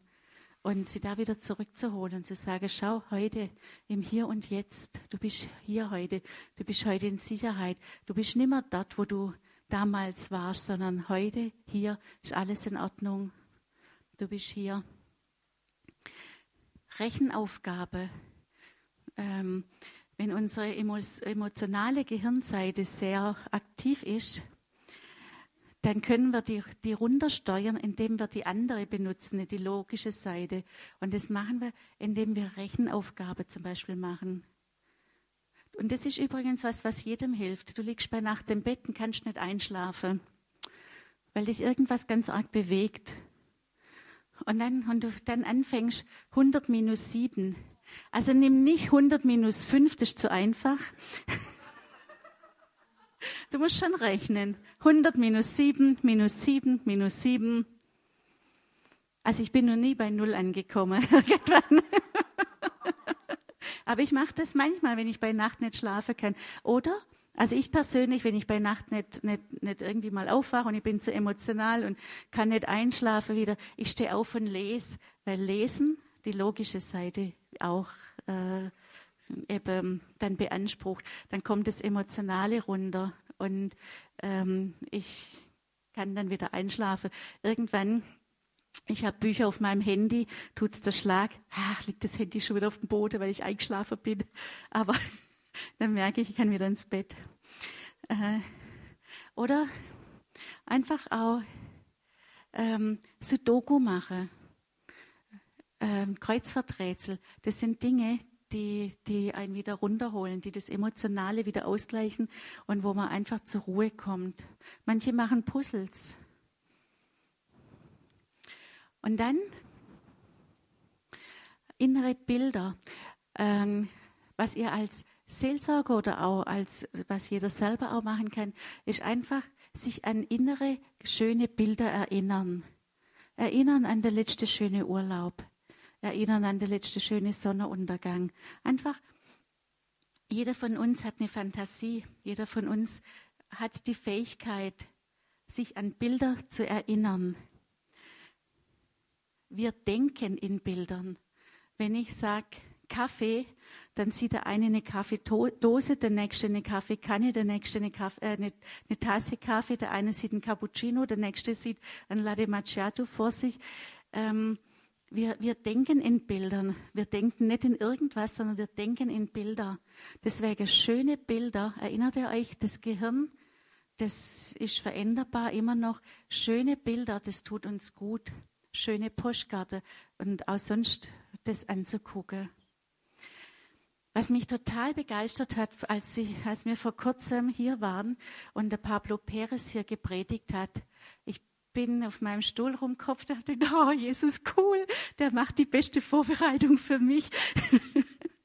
Weil er hat darüber gepredigt, ähm, mit den Augen des Herzens zu sehen. Jesus mit den Augen des Herzens zu sehen. Und das ist auch im Traumabereich eine Sache, die total wichtig ist, dass wir anfangen, Jesus mit den Augen des Herzens zu sehen, dass wir uns vorstellen, ähm, auch innerlich ähm, Jesus eben äh, vorstellen und ihn mit den Augen des Herzens sehen.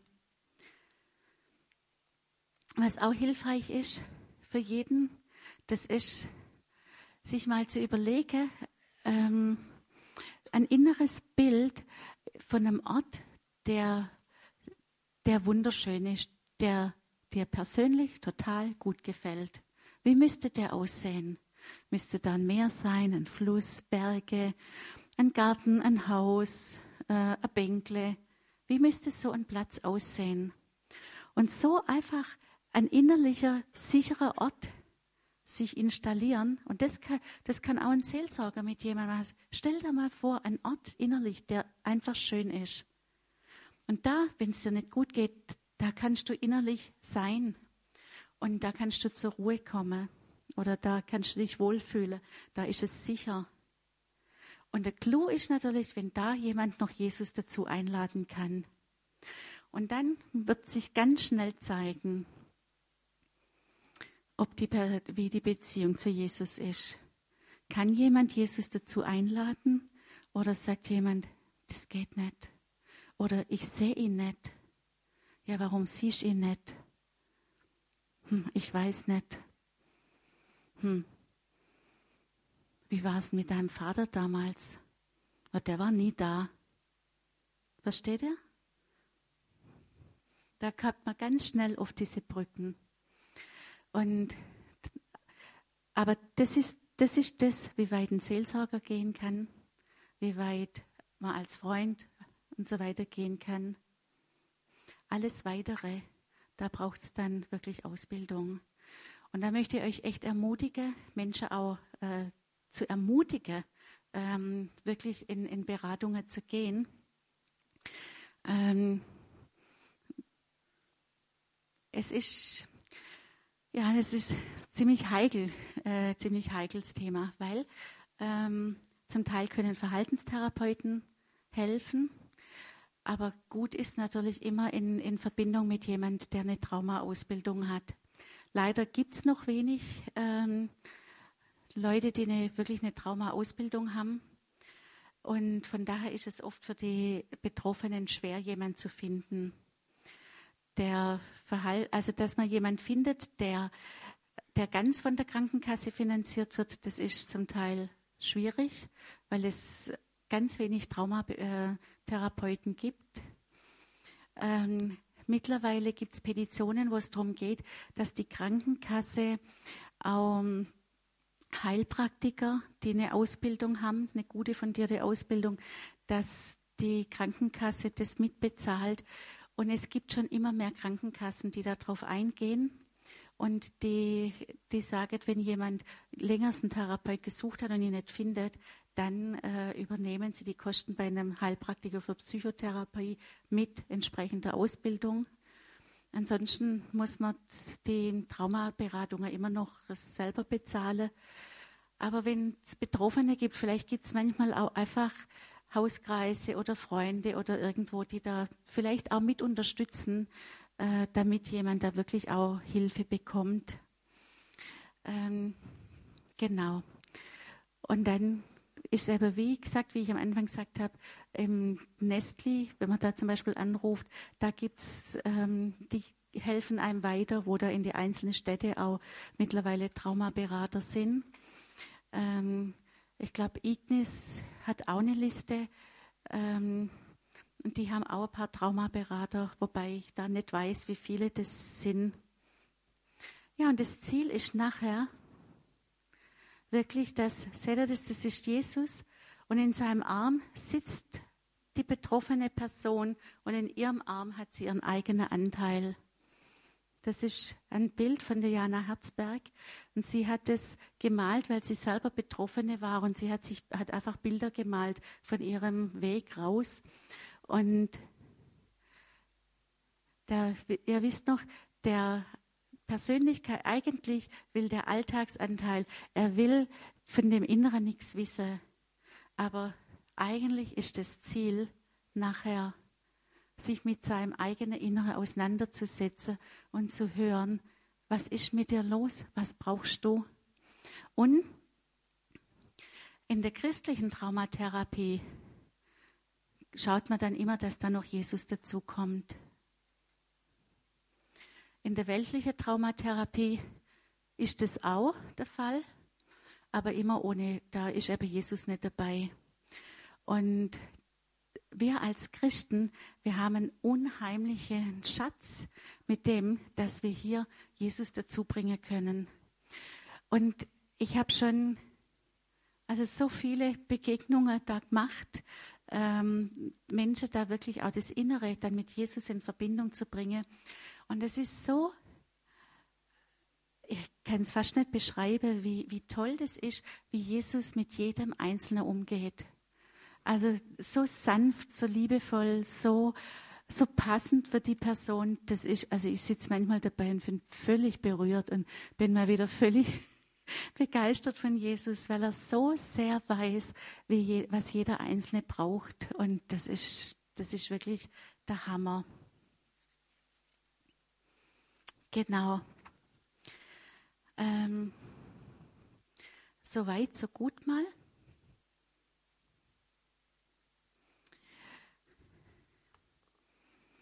Wir haben, ich habe noch eine ganze Reihe Fragen. Nur die Frage, braucht ihr noch mal eine kurze Pause vor der Frage oder ähm, wollt ihr gleich weitermachen? Weitermachen.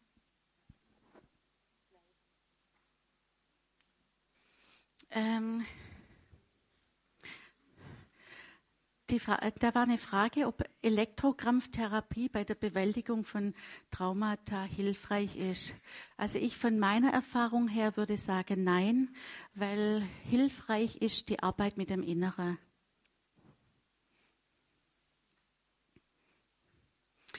Die Frage, ob ein Trauma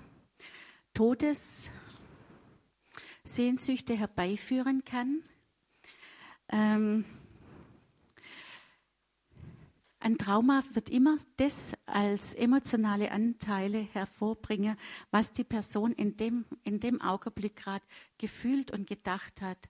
Und wenn diese Person in dem Augenblick an einem Punkt war, wo sie gedacht hat, jetzt würde ich am liebsten sterben, dann kann es das sein, dass es einen emotionalen Anteil gibt, der diesen Gedanken trägt. Und das, von daher kann das sein. Dann ähm, der Unterschied zwischen traumatisierte Menschen und, Schizophrenie. Ähm,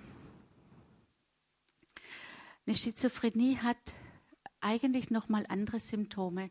Eine Schizophrenie, ähm, zum Beispiel bei den inneren Stimmen, das sind die Stimmen von außen und bei einem traumatisierten Menschen sind sie von innen. Manches könnte ähnlich aussehen. Äh, bei einer Schizophrenie ist zum Beispiel ähm,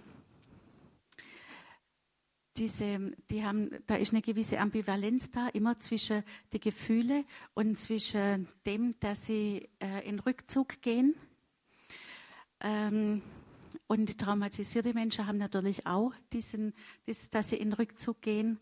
Aber bei der, äh, bei der Schizophrenie sind einige Symptome dabei, die in Traumatis, bei den traumatisierten Menschen nicht, äh, nicht dabei ist.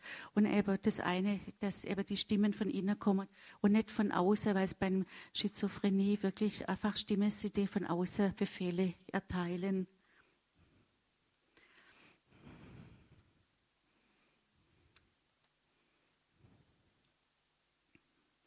Dann ist die Frage, ob die innere Diskussion der verschiedenen Anteile auf ein starkes Trauma hinführen oder haben das viele Menschen. Ähm, das haben viele Menschen, sind aber auch viele Menschen traumatisiert. Wobei also diese innere Anteile, die diskutieren, bei einem starken Trauma natürlich noch stärker ist. Da, da ist das da, da kann das richtig heftig sein, dass die gar nicht sich entscheiden können vor lauter ähm, innerer Diskussion. Ich würde sagen, wir sind heute eine Generation, an der immer noch sehr, sehr viele Menschen traumatisiert sind, einfach aufgrund des Zweiten Weltkrieges, wo wir eine, Trauma, also wir eine traumatisierte Nachkriegszeit sind. Und ich glaube sogar, dass wir heute gerade dabei sind, das aufzuarbeiten.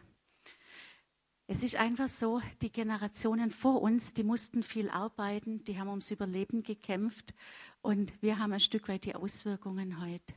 Also von daher sind viele Menschen bei uns trauma, mehr oder weniger ähm, traumatisiert. Da ist eine Frage um ein Pflegekind, das Traumasymptome zeigt. Ähm, Kinder, die traumatisiert sind, ist, sind, das ist schwierig. Ähm, mit denen wirklich, ähm, also ein, ein traumatisiertes Kind, da heißt einfach stabilisieren, stabilisieren, stabilisieren und Ressourcen. Schaut drauf, was tut dem Kind gut, was, ähm, was gefällt dem, was macht das Kind gerne, was, äh, wo hat Spaß dran, ermutigt's. Aber so richtig in die Traumaarbeit reingeht, macht man normalerweise bei Kindern noch nicht, sondern erst bei Erwachsenen. Aber wenn das Kind stabil aufwächst und äh, viele Dinge hat, die ihm Spaß machen, dann ähm, hat man eine ganz gute Vorarbeit geleistet.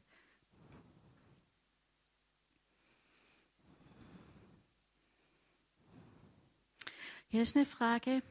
Ähm, oft äußert sich nur die Symptome über ein Trauma. Das eigentliche Erlebnistrauma ist nicht bewusst. Wo ist der Ansatz, danach zu suchen, wer macht das und wie?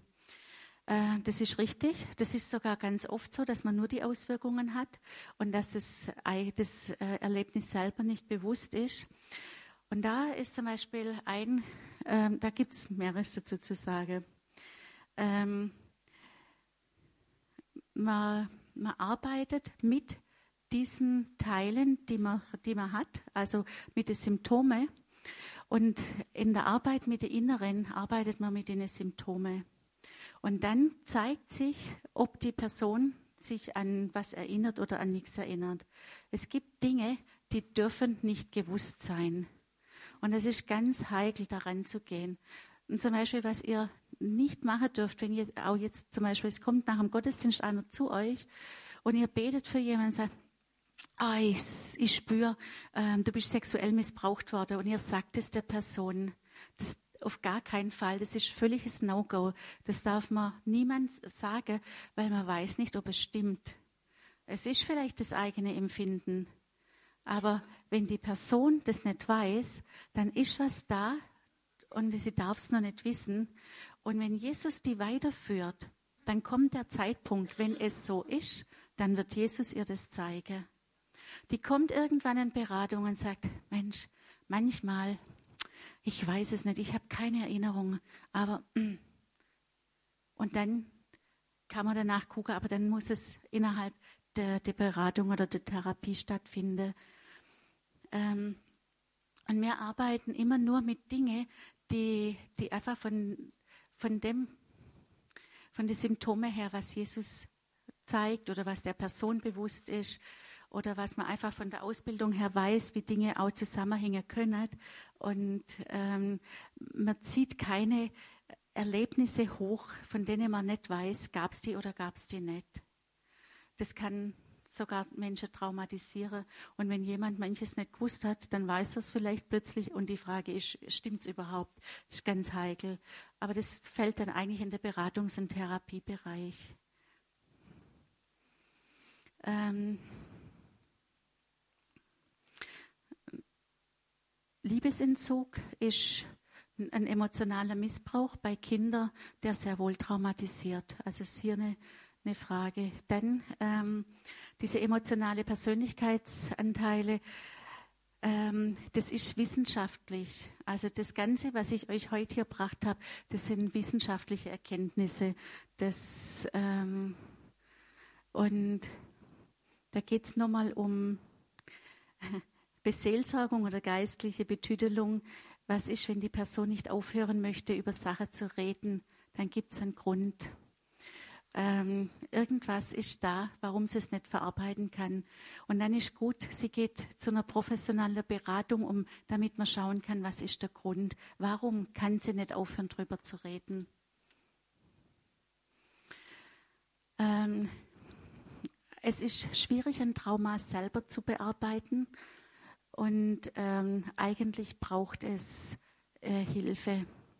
Also wirklich ganz alleine selber ranzugehen, ist ganz schwierig, weil man oft für die eigenen Dinge betriebsblind ist.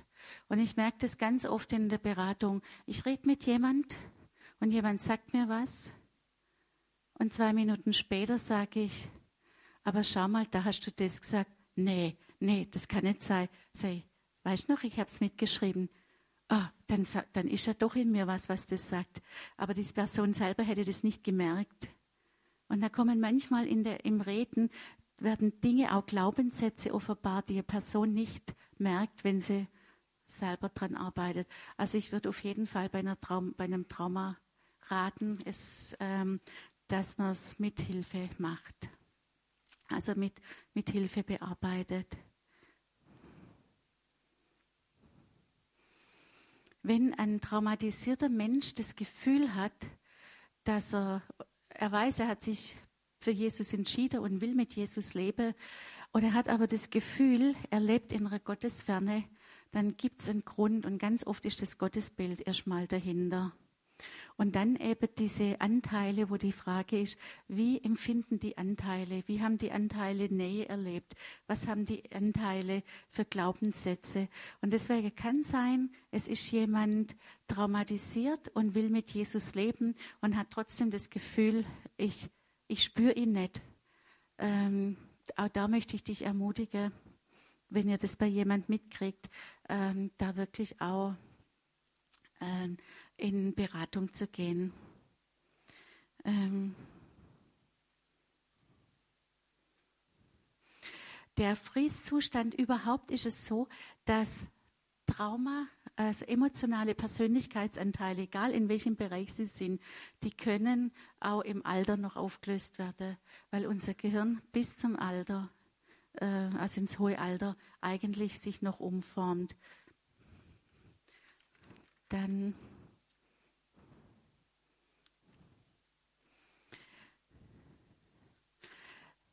wenn irgendwo ein ganzes System tabuisiert ist, dann ist es, äh, es gibt ganze Familiensysteme, wo Dinge nicht gewusst werden dürfen und wo es ein Verbot gibt, Dinge auszusprechen.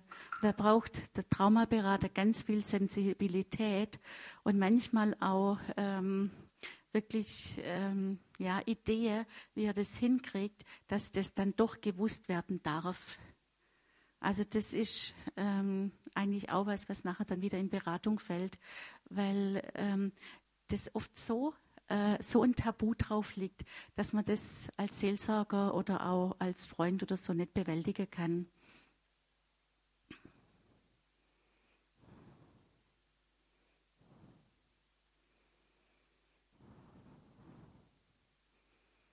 Ähm, Ist was, das kann ich noch nicht so gut lesen. ähm, dann, mir noch was. Da ging es um Vergebung. Also, ähm, denk, auch wenn, wenn man ganz, ganz schlimme Dinge erlebt hat, dann ist Vergebung das Ziel. Ähm, und Vergebung ist nicht dran geknüpft, ob das jetzt ähm, ob man jetzt Mann ist oder Frau ist, Vergebung ist für jeden das Ziel. Und zwar, weil jeder, Männer und Frauen, ähm, einfach in einen Lebensstil kommen soll von Freiheit und ein versöhnter Lebensstil. Und es immer wichtig ist, dann nachher ähm, wirklich mit Jesus in Freiheit zu leben. Aber es ist bei schlimmen Dingen, die man erlebt hat, sicher ein Prozess bis man wirklich an den Punkt der Vergebung kommt. Aber Jesus sieht auch, dass man auf dem Weg ist und das ist auch in Ordnung. Da war ein Bild zu viel.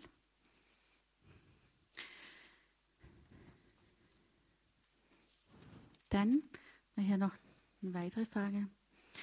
Ob man durch eine Panikattacke äh, traumatisiert werden kann oder ist das ein Auslöser von was anderem?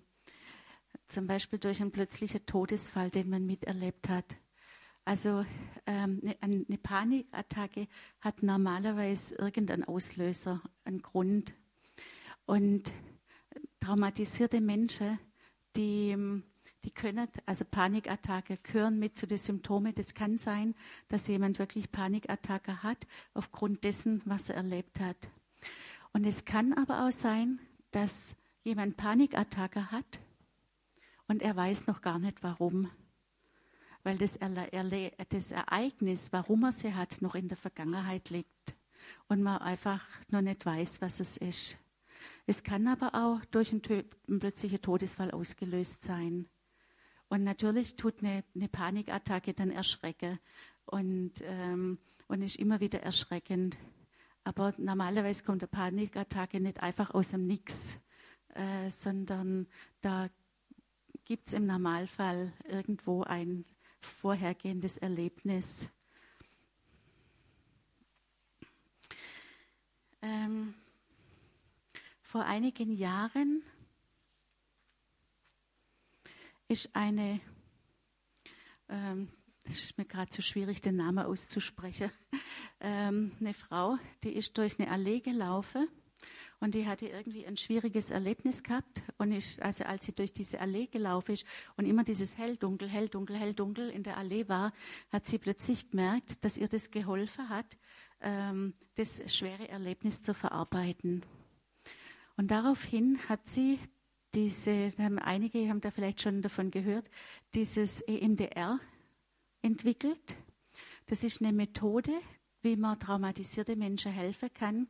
Und zwar der, der das EMDR anbietet, der ähm, lässt den Betroffenen auf den Finger schauen und tut ihn immer nach rechts und nach links bewegen. Und durch diese Bewegung von den, den Augen verarbeitet das Gehirn beidseitig Erlebnisse. Sie hat nach diesem Erlebnis mit der Allee festgestellt, dass das eigentlich das ist, was, was passiert, wenn wir träumen. Wenn jemand gerade träumt und ein anderer guckt, dann sieht er, wie die Augen sich bewegen. Oder ich merke das manchmal auch in der Beratung, wenn jemand, äh, wenn jemand vor mir sitzt und er überlegt, dann habe ich Menschen, die fangen plötzlich an, mit den Augen, äh, die Augen zu bewegen und ich merke, sie verarbeiten jetzt Dinge. Ähm, das ist nichts Komisches und auch nichts, was man als Christ nicht tun darf. Das ist eine ganz einfache Sache, die man, ähm, wo einfach das Gehirn beide Seiten aktiviert und ähm, durch das Dinge verarbeitet werden. Man kann das auch machen, indem man das nicht mit Augen macht, sondern indem man zum Beispiel rechts und links die, äh, sich an die Oberarme klopft oder die, die Schenkel klopft. Ähm, aber man muss dazu sagen, es hilft eigentlich im Allgemeinen nur, de, wenn jemand akut traumatisiert ist. Zum Beispiel ein Autounfall und das zu verarbeiten, eine akute Traumatisierung zu verarbeiten. Äh, wenn jemand als von Kindheit an schon traumatisiert ist, dann hilft es nichts. Weil dann äh, im Gegenteil, ja, dann können plötzlich Sachen offenbar werden, die, die, die vielleicht ja, das, was man noch gar nicht will. Und da geht es wirklich darum, ähm, wenn jemand sequenziell traumatisiert ist oder komplex traumatisiert ist, wirklich mit jedem Puzzleteil zu arbeiten. Und das Ziel ist nachher wirklich jeden Puzzleteil zu nehmen, ihn eventuell, äh, von, falls was Dämonisches dabei ist, das zu reinigen, mit Jesus zusammen an den Platz wieder einzusetzen oder ähm, eben in den äh, weltlichen Therapien ohne Jesus. Aber es geht darum, jedes Puzzleteil muss zurück an seinen Platz. Und wenn es noch so klein ist, ist es wichtig. Und es gibt auch Methoden zur Selbstanwendung. Und da ist auch wieder so, also ähm, ein, ein kleinerer Schreckerlebnis selber aufzuarbeiten, das ist die eine Sache. Aber wenn jemand wirklich traumatisiert ist, ist sich selber zu helfen einfach schwierig. Und da wäre ich, also da wäre ich auch ganz vorsichtig mit, mit Methode ähm, äh, aller Art auch, äh, wo man dann an sich klopft oder so. Und das einfach mit Vorsicht zu genießen. Ähm, ich versuche es nochmal hier.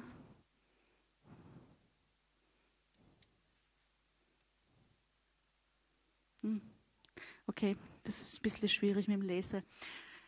Ähm, habt ihr, gibt es noch Fragen sonst in irgendeiner Weise?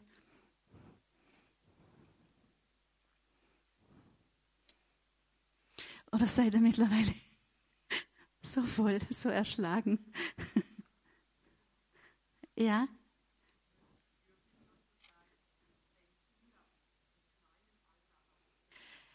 Es ist ein Unterschied, ob ein Kind jetzt zum Beispiel eine akute Traumatisierung hat und in dem Fall wird das Kind ja ähm, sofort getröstet.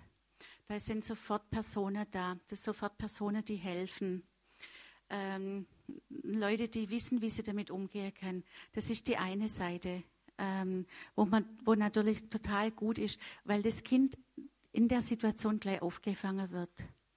Oder wenn jetzt ein Kind, ähm, wenn Eltern merken, das Kind wird traumatisiert und sie ähm, kümmern sich um das Kind und sie trösten das Kind und sie reden mit dem Kind, dann, das kann man bei Kindern machen. Aber wenn, da war eine, die Frage, da ging es eigentlich, wenn, ein, wenn man ein Pflegekind aufnimmt und es ist schon traumatisiert, da ist es schwierig, an diese alten Traumata ranzugehen und die dann, die müsste man hochholen.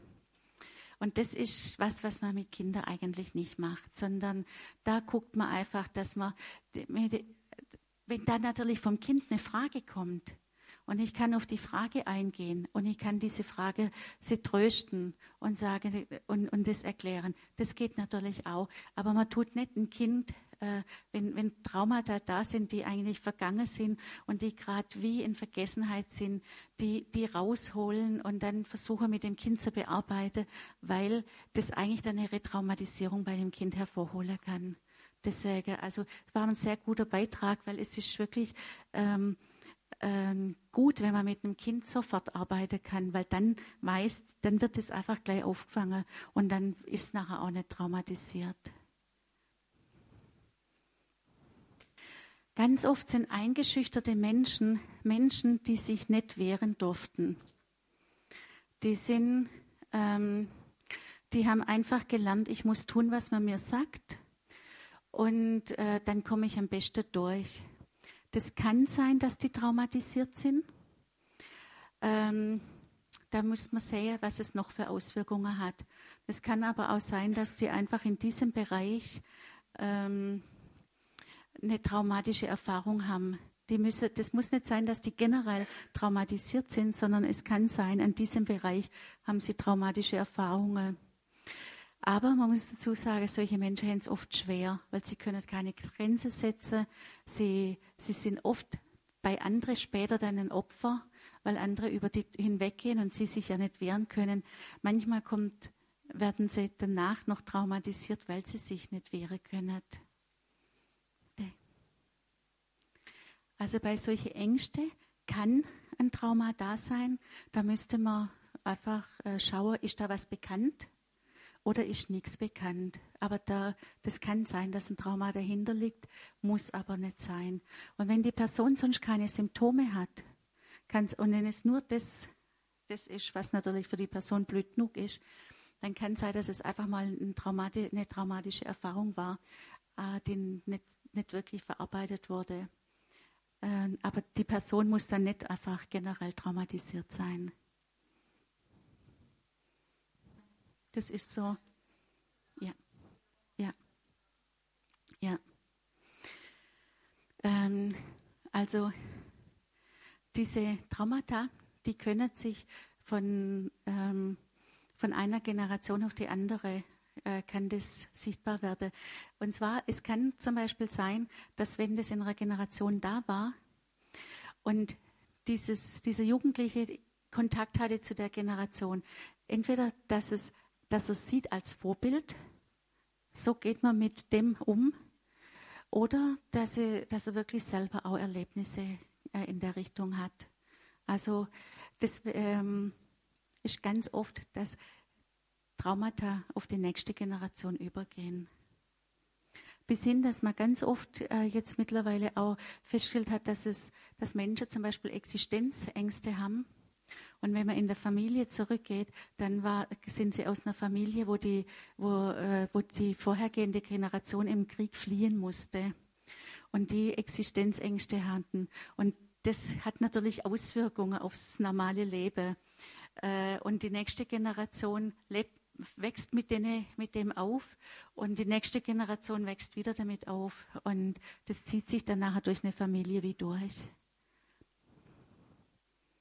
Und da muss man manchmal auch aufpassen.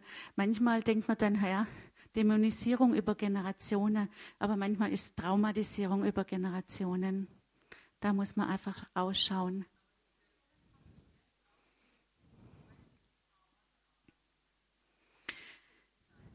Also, mhm, ja, ja.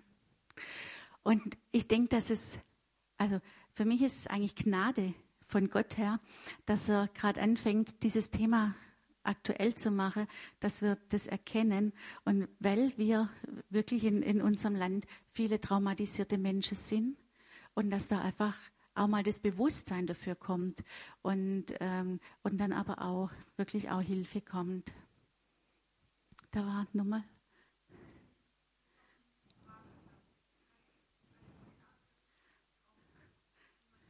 Es kommt immer darauf an, wie, wie, wie stark das ist. Also wenn jemand sehr stark überflutet wird, dann ist es sehr schwierig, das so loszuwerden. Äh, wenn das jetzt einfach nur ein Teilbereich äh, betrifft, ähm, dann geht es eigentlich schon, aber wie gesagt, man ist sich selber oft gegenüber betriebsblind und man merkt manchmal nicht, was noch alles dazugehört. Deswegen ist manchmal gut, man hat jemand, wo man einfach, aber wenn das jetzt zum Beispiel nur ein Bereich ist, also ein, wo man einfach traumatische Erlebnisse gemacht hat, ähm, die, ähm, wo man jetzt aber nicht generell traumatisiert ist, dann ist das auch schneller aufgearbeitet. Ähm.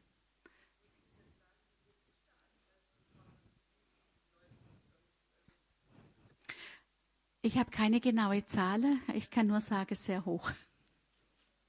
Mhm. Ja. Also es gab vor einem halben Jahr mal im Fokus, ist eine bekannte Zeitschrift, einen Artikel über dieses Thema, dass äh, gerade die Generation, also die Kindergeneration nach dem Krieg, also das sind wir so, die Jahrgang 56 geboren um den Dreh rum, äh, dass die in der Tat, die, das hat man entdeckt, diese Traumata der, der Kriegsgeneration, jetzt aufarbeiten. Also dass das ganz stark hochkommt auch äh, überall, dass man das jetzt gehäuft bemerkt. Und dass da tatsächlich, dass man herausgefunden hat, dass es da eine offensichtliche Vererbung gibt. Also die, die sogar genetisch bedingt ist. Ja, das ist so. Man hat auch Gehirnveränderungen festgestellt bei Menschen, die traumatisiert sind, die das genetisch weitergeben und wie sich das Gehirn wieder verändert, wenn die Menschen das aufarbeiten. Das ist, äh, ja. Sie haben.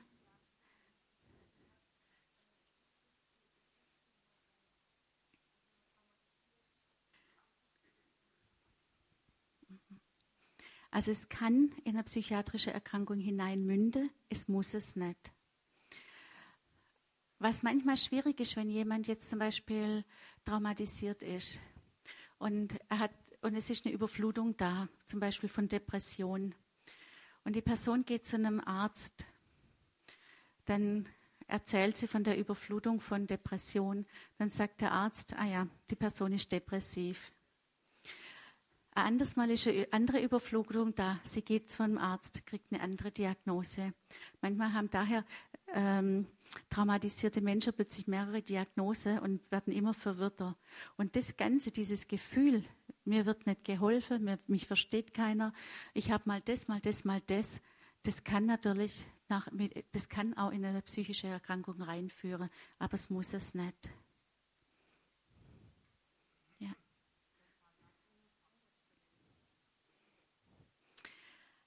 Äh, nicht unbedingt.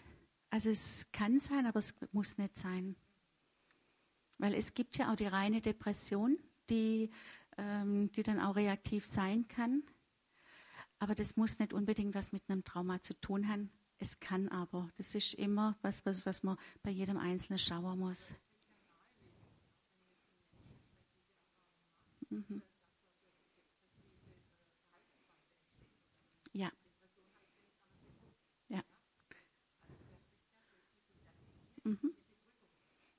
Das kann sein, ja. Mhm. Nee, das ist so. Ja, also es ist auch ganz oft so, dass, dass die Menschen eben ähm, zum Beispiel die eine, die kommt mit Depression, ähm, sagen wir mal, es kommt jemand, der traumatisiert ist in Klinik. Der eine, der, der kommt eher mit einer Depression, weil äh, der nächste kommt mit Ängste und so kann das äh, bei jedem anders sein. Und ähm, Ärzte und, und Berater, die da wirklich drauf spezialisiert sind, die schauen immer, ob der im Gesamte, ob da noch mehr da ist und ob das auf eine Traumatisierung zurückzuführen ist oder nicht.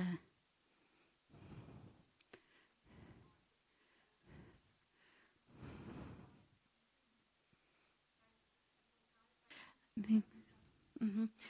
Eine, eine Traumatisierung, wenn jemand jetzt zum Beispiel ein ganz schlimmes Erlebnis gehabt hat, vor allen Dingen auch als Kind, ist nicht gleichzusetzen nachher mit Sünde, sondern als allererstes hat er erstmal dieses traumatische Erlebnis.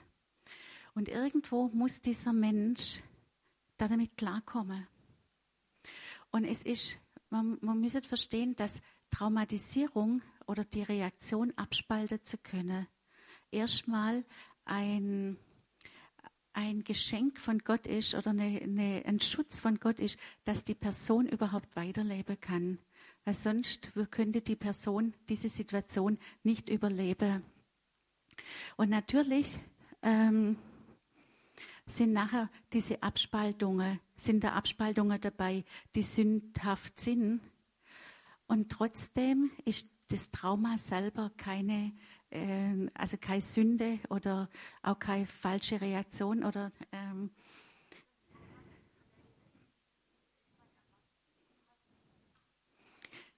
mhm. Mhm.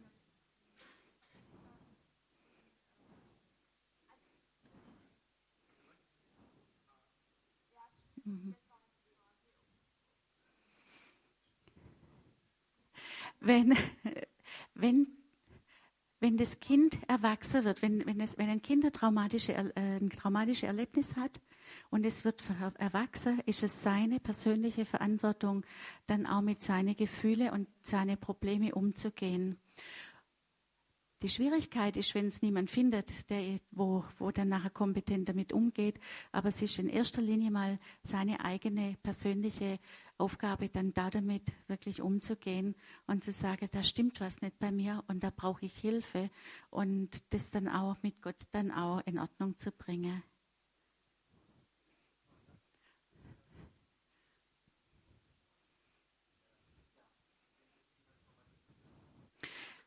Wenn jemand, wenn jemand äh, schon mal sich bekehrt hat, also die Alltagsperson sich bekehrt hat, dann ist sie ja gläubig. Wenn die jetzt überflutet wird von einem Trauma, dann ist sie trotzdem gläubig. Weil Gott weiß genau, ob das jetzt die Alltagsperson ist oder ob das ein Anteil ist. Aber die Person selber merkt, mit mir stimmt was nicht und müsste dann eigentlich einfach, ähm, dann müsste man mit dem Anteil arbeiten, der vielleicht auch ähm, irgendwelche Empfindungen trägt, wo es Probleme macht mit Gott oder auch mit Nähe oder überhaupt mit Gott wieder in Kontakt zu treten. Aber die Alltagsperson ist trotzdem gläubig.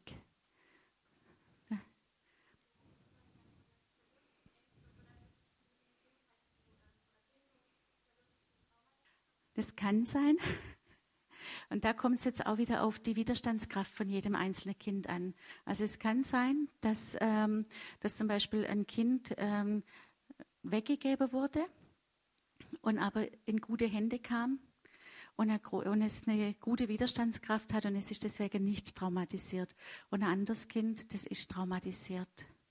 Man merkt es nachher an die Symptome. Was für Symptome sind da beim Kind?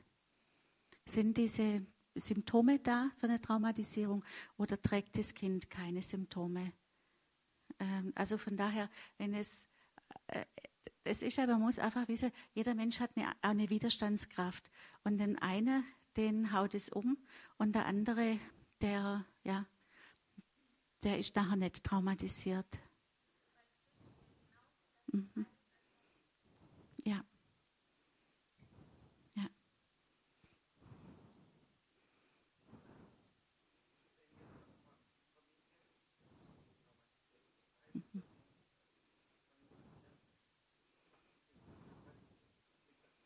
Mhm.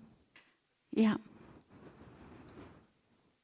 Wenn, ganzes, wenn, wenn jetzt zum Beispiel ein Familiensystem ist, das traumatisiert ist, und eine Person steigt aus und will eigentlich das anpacken, dann ist ganz gut, diesen Kontakt erstmal zu meiden zu der, zur Familie, um selber heil zu werden.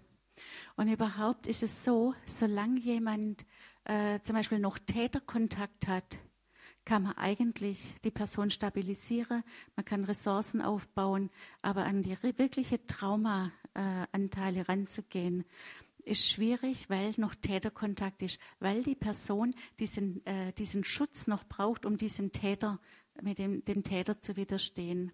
Und wenn jetzt einer aus der Familie aussteigt und will diese Dinge in Ordnung bringen, dann ist es oft ratsam, erstmal der Kontakt zur Familie abzubrechen. Und man spricht auch in der Beratung darüber, dass wenn einer aussteigt, dass es dann sein kann, dass das ganze Familiensystem kippt, weil äh, das ist ja darauf aufgebaut, dass jeder an seinem Platz ist. Und dennoch hat man selber die Verantwortung auszusteigen um selber zu gucken, dass man heilt wird. Und dann sieht man, was am Familiensystem, wie das eben weitergeht. Ja, das, da sind schon Schuldgefühle da, aber das muss man in der Beratung dann regeln. Ja, das wird zu weit, genau.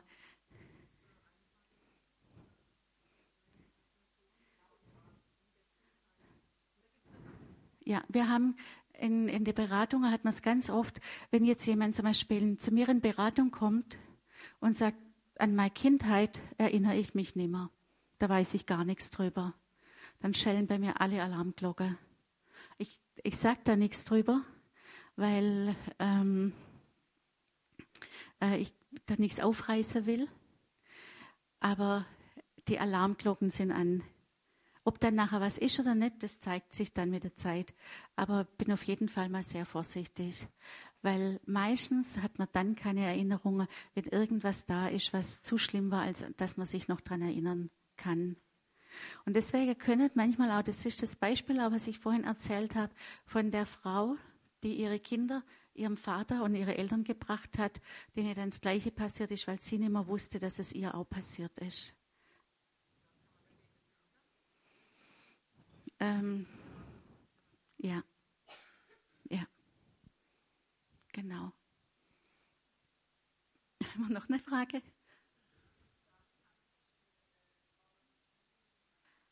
Ähm, ja, man ist gerade am Forschen und man stellt fest, dass viele ADHS-Kinder traumatisiert sind, aber nicht alle. Es kann einen Zusammenhang geben, aber auch da ist es so, es muss es nicht aber es kann sein.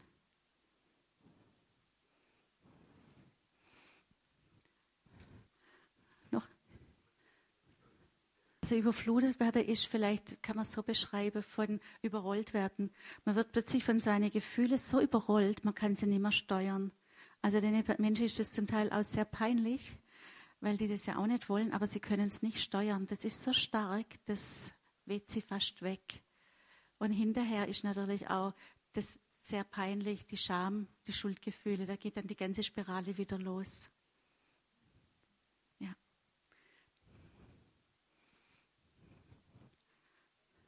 Also manchmal ist den Menschen zwar nicht bekannt, aber wenn die dann erwachsen sind und es sind Symptome da und da ist manchmal sind wie Erinnerungs Bilder da oder so ein Empfinden oder einfach so ähm, das Gefühl, dass es sein könnte. Äh, und das hat man dann zum Teil. Manchmal auch kann es dann sein, wenn jemand das so viel schon hat, dass man dann zum Beispiel also sagt, dann frag mal Jesus. Und wenn die Person es wissen darf und verkraftet, dann wird er antworten. Und wenn die Person es noch nicht wissen darf, weil sie es über, überfluten würde, dann wird er auch keine Antwort geben.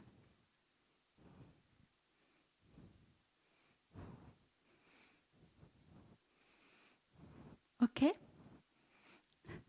Gut, dann. So, ganz herzlichen Dank, Heiderose. Bitte doch mal einen herzlichen Beifall.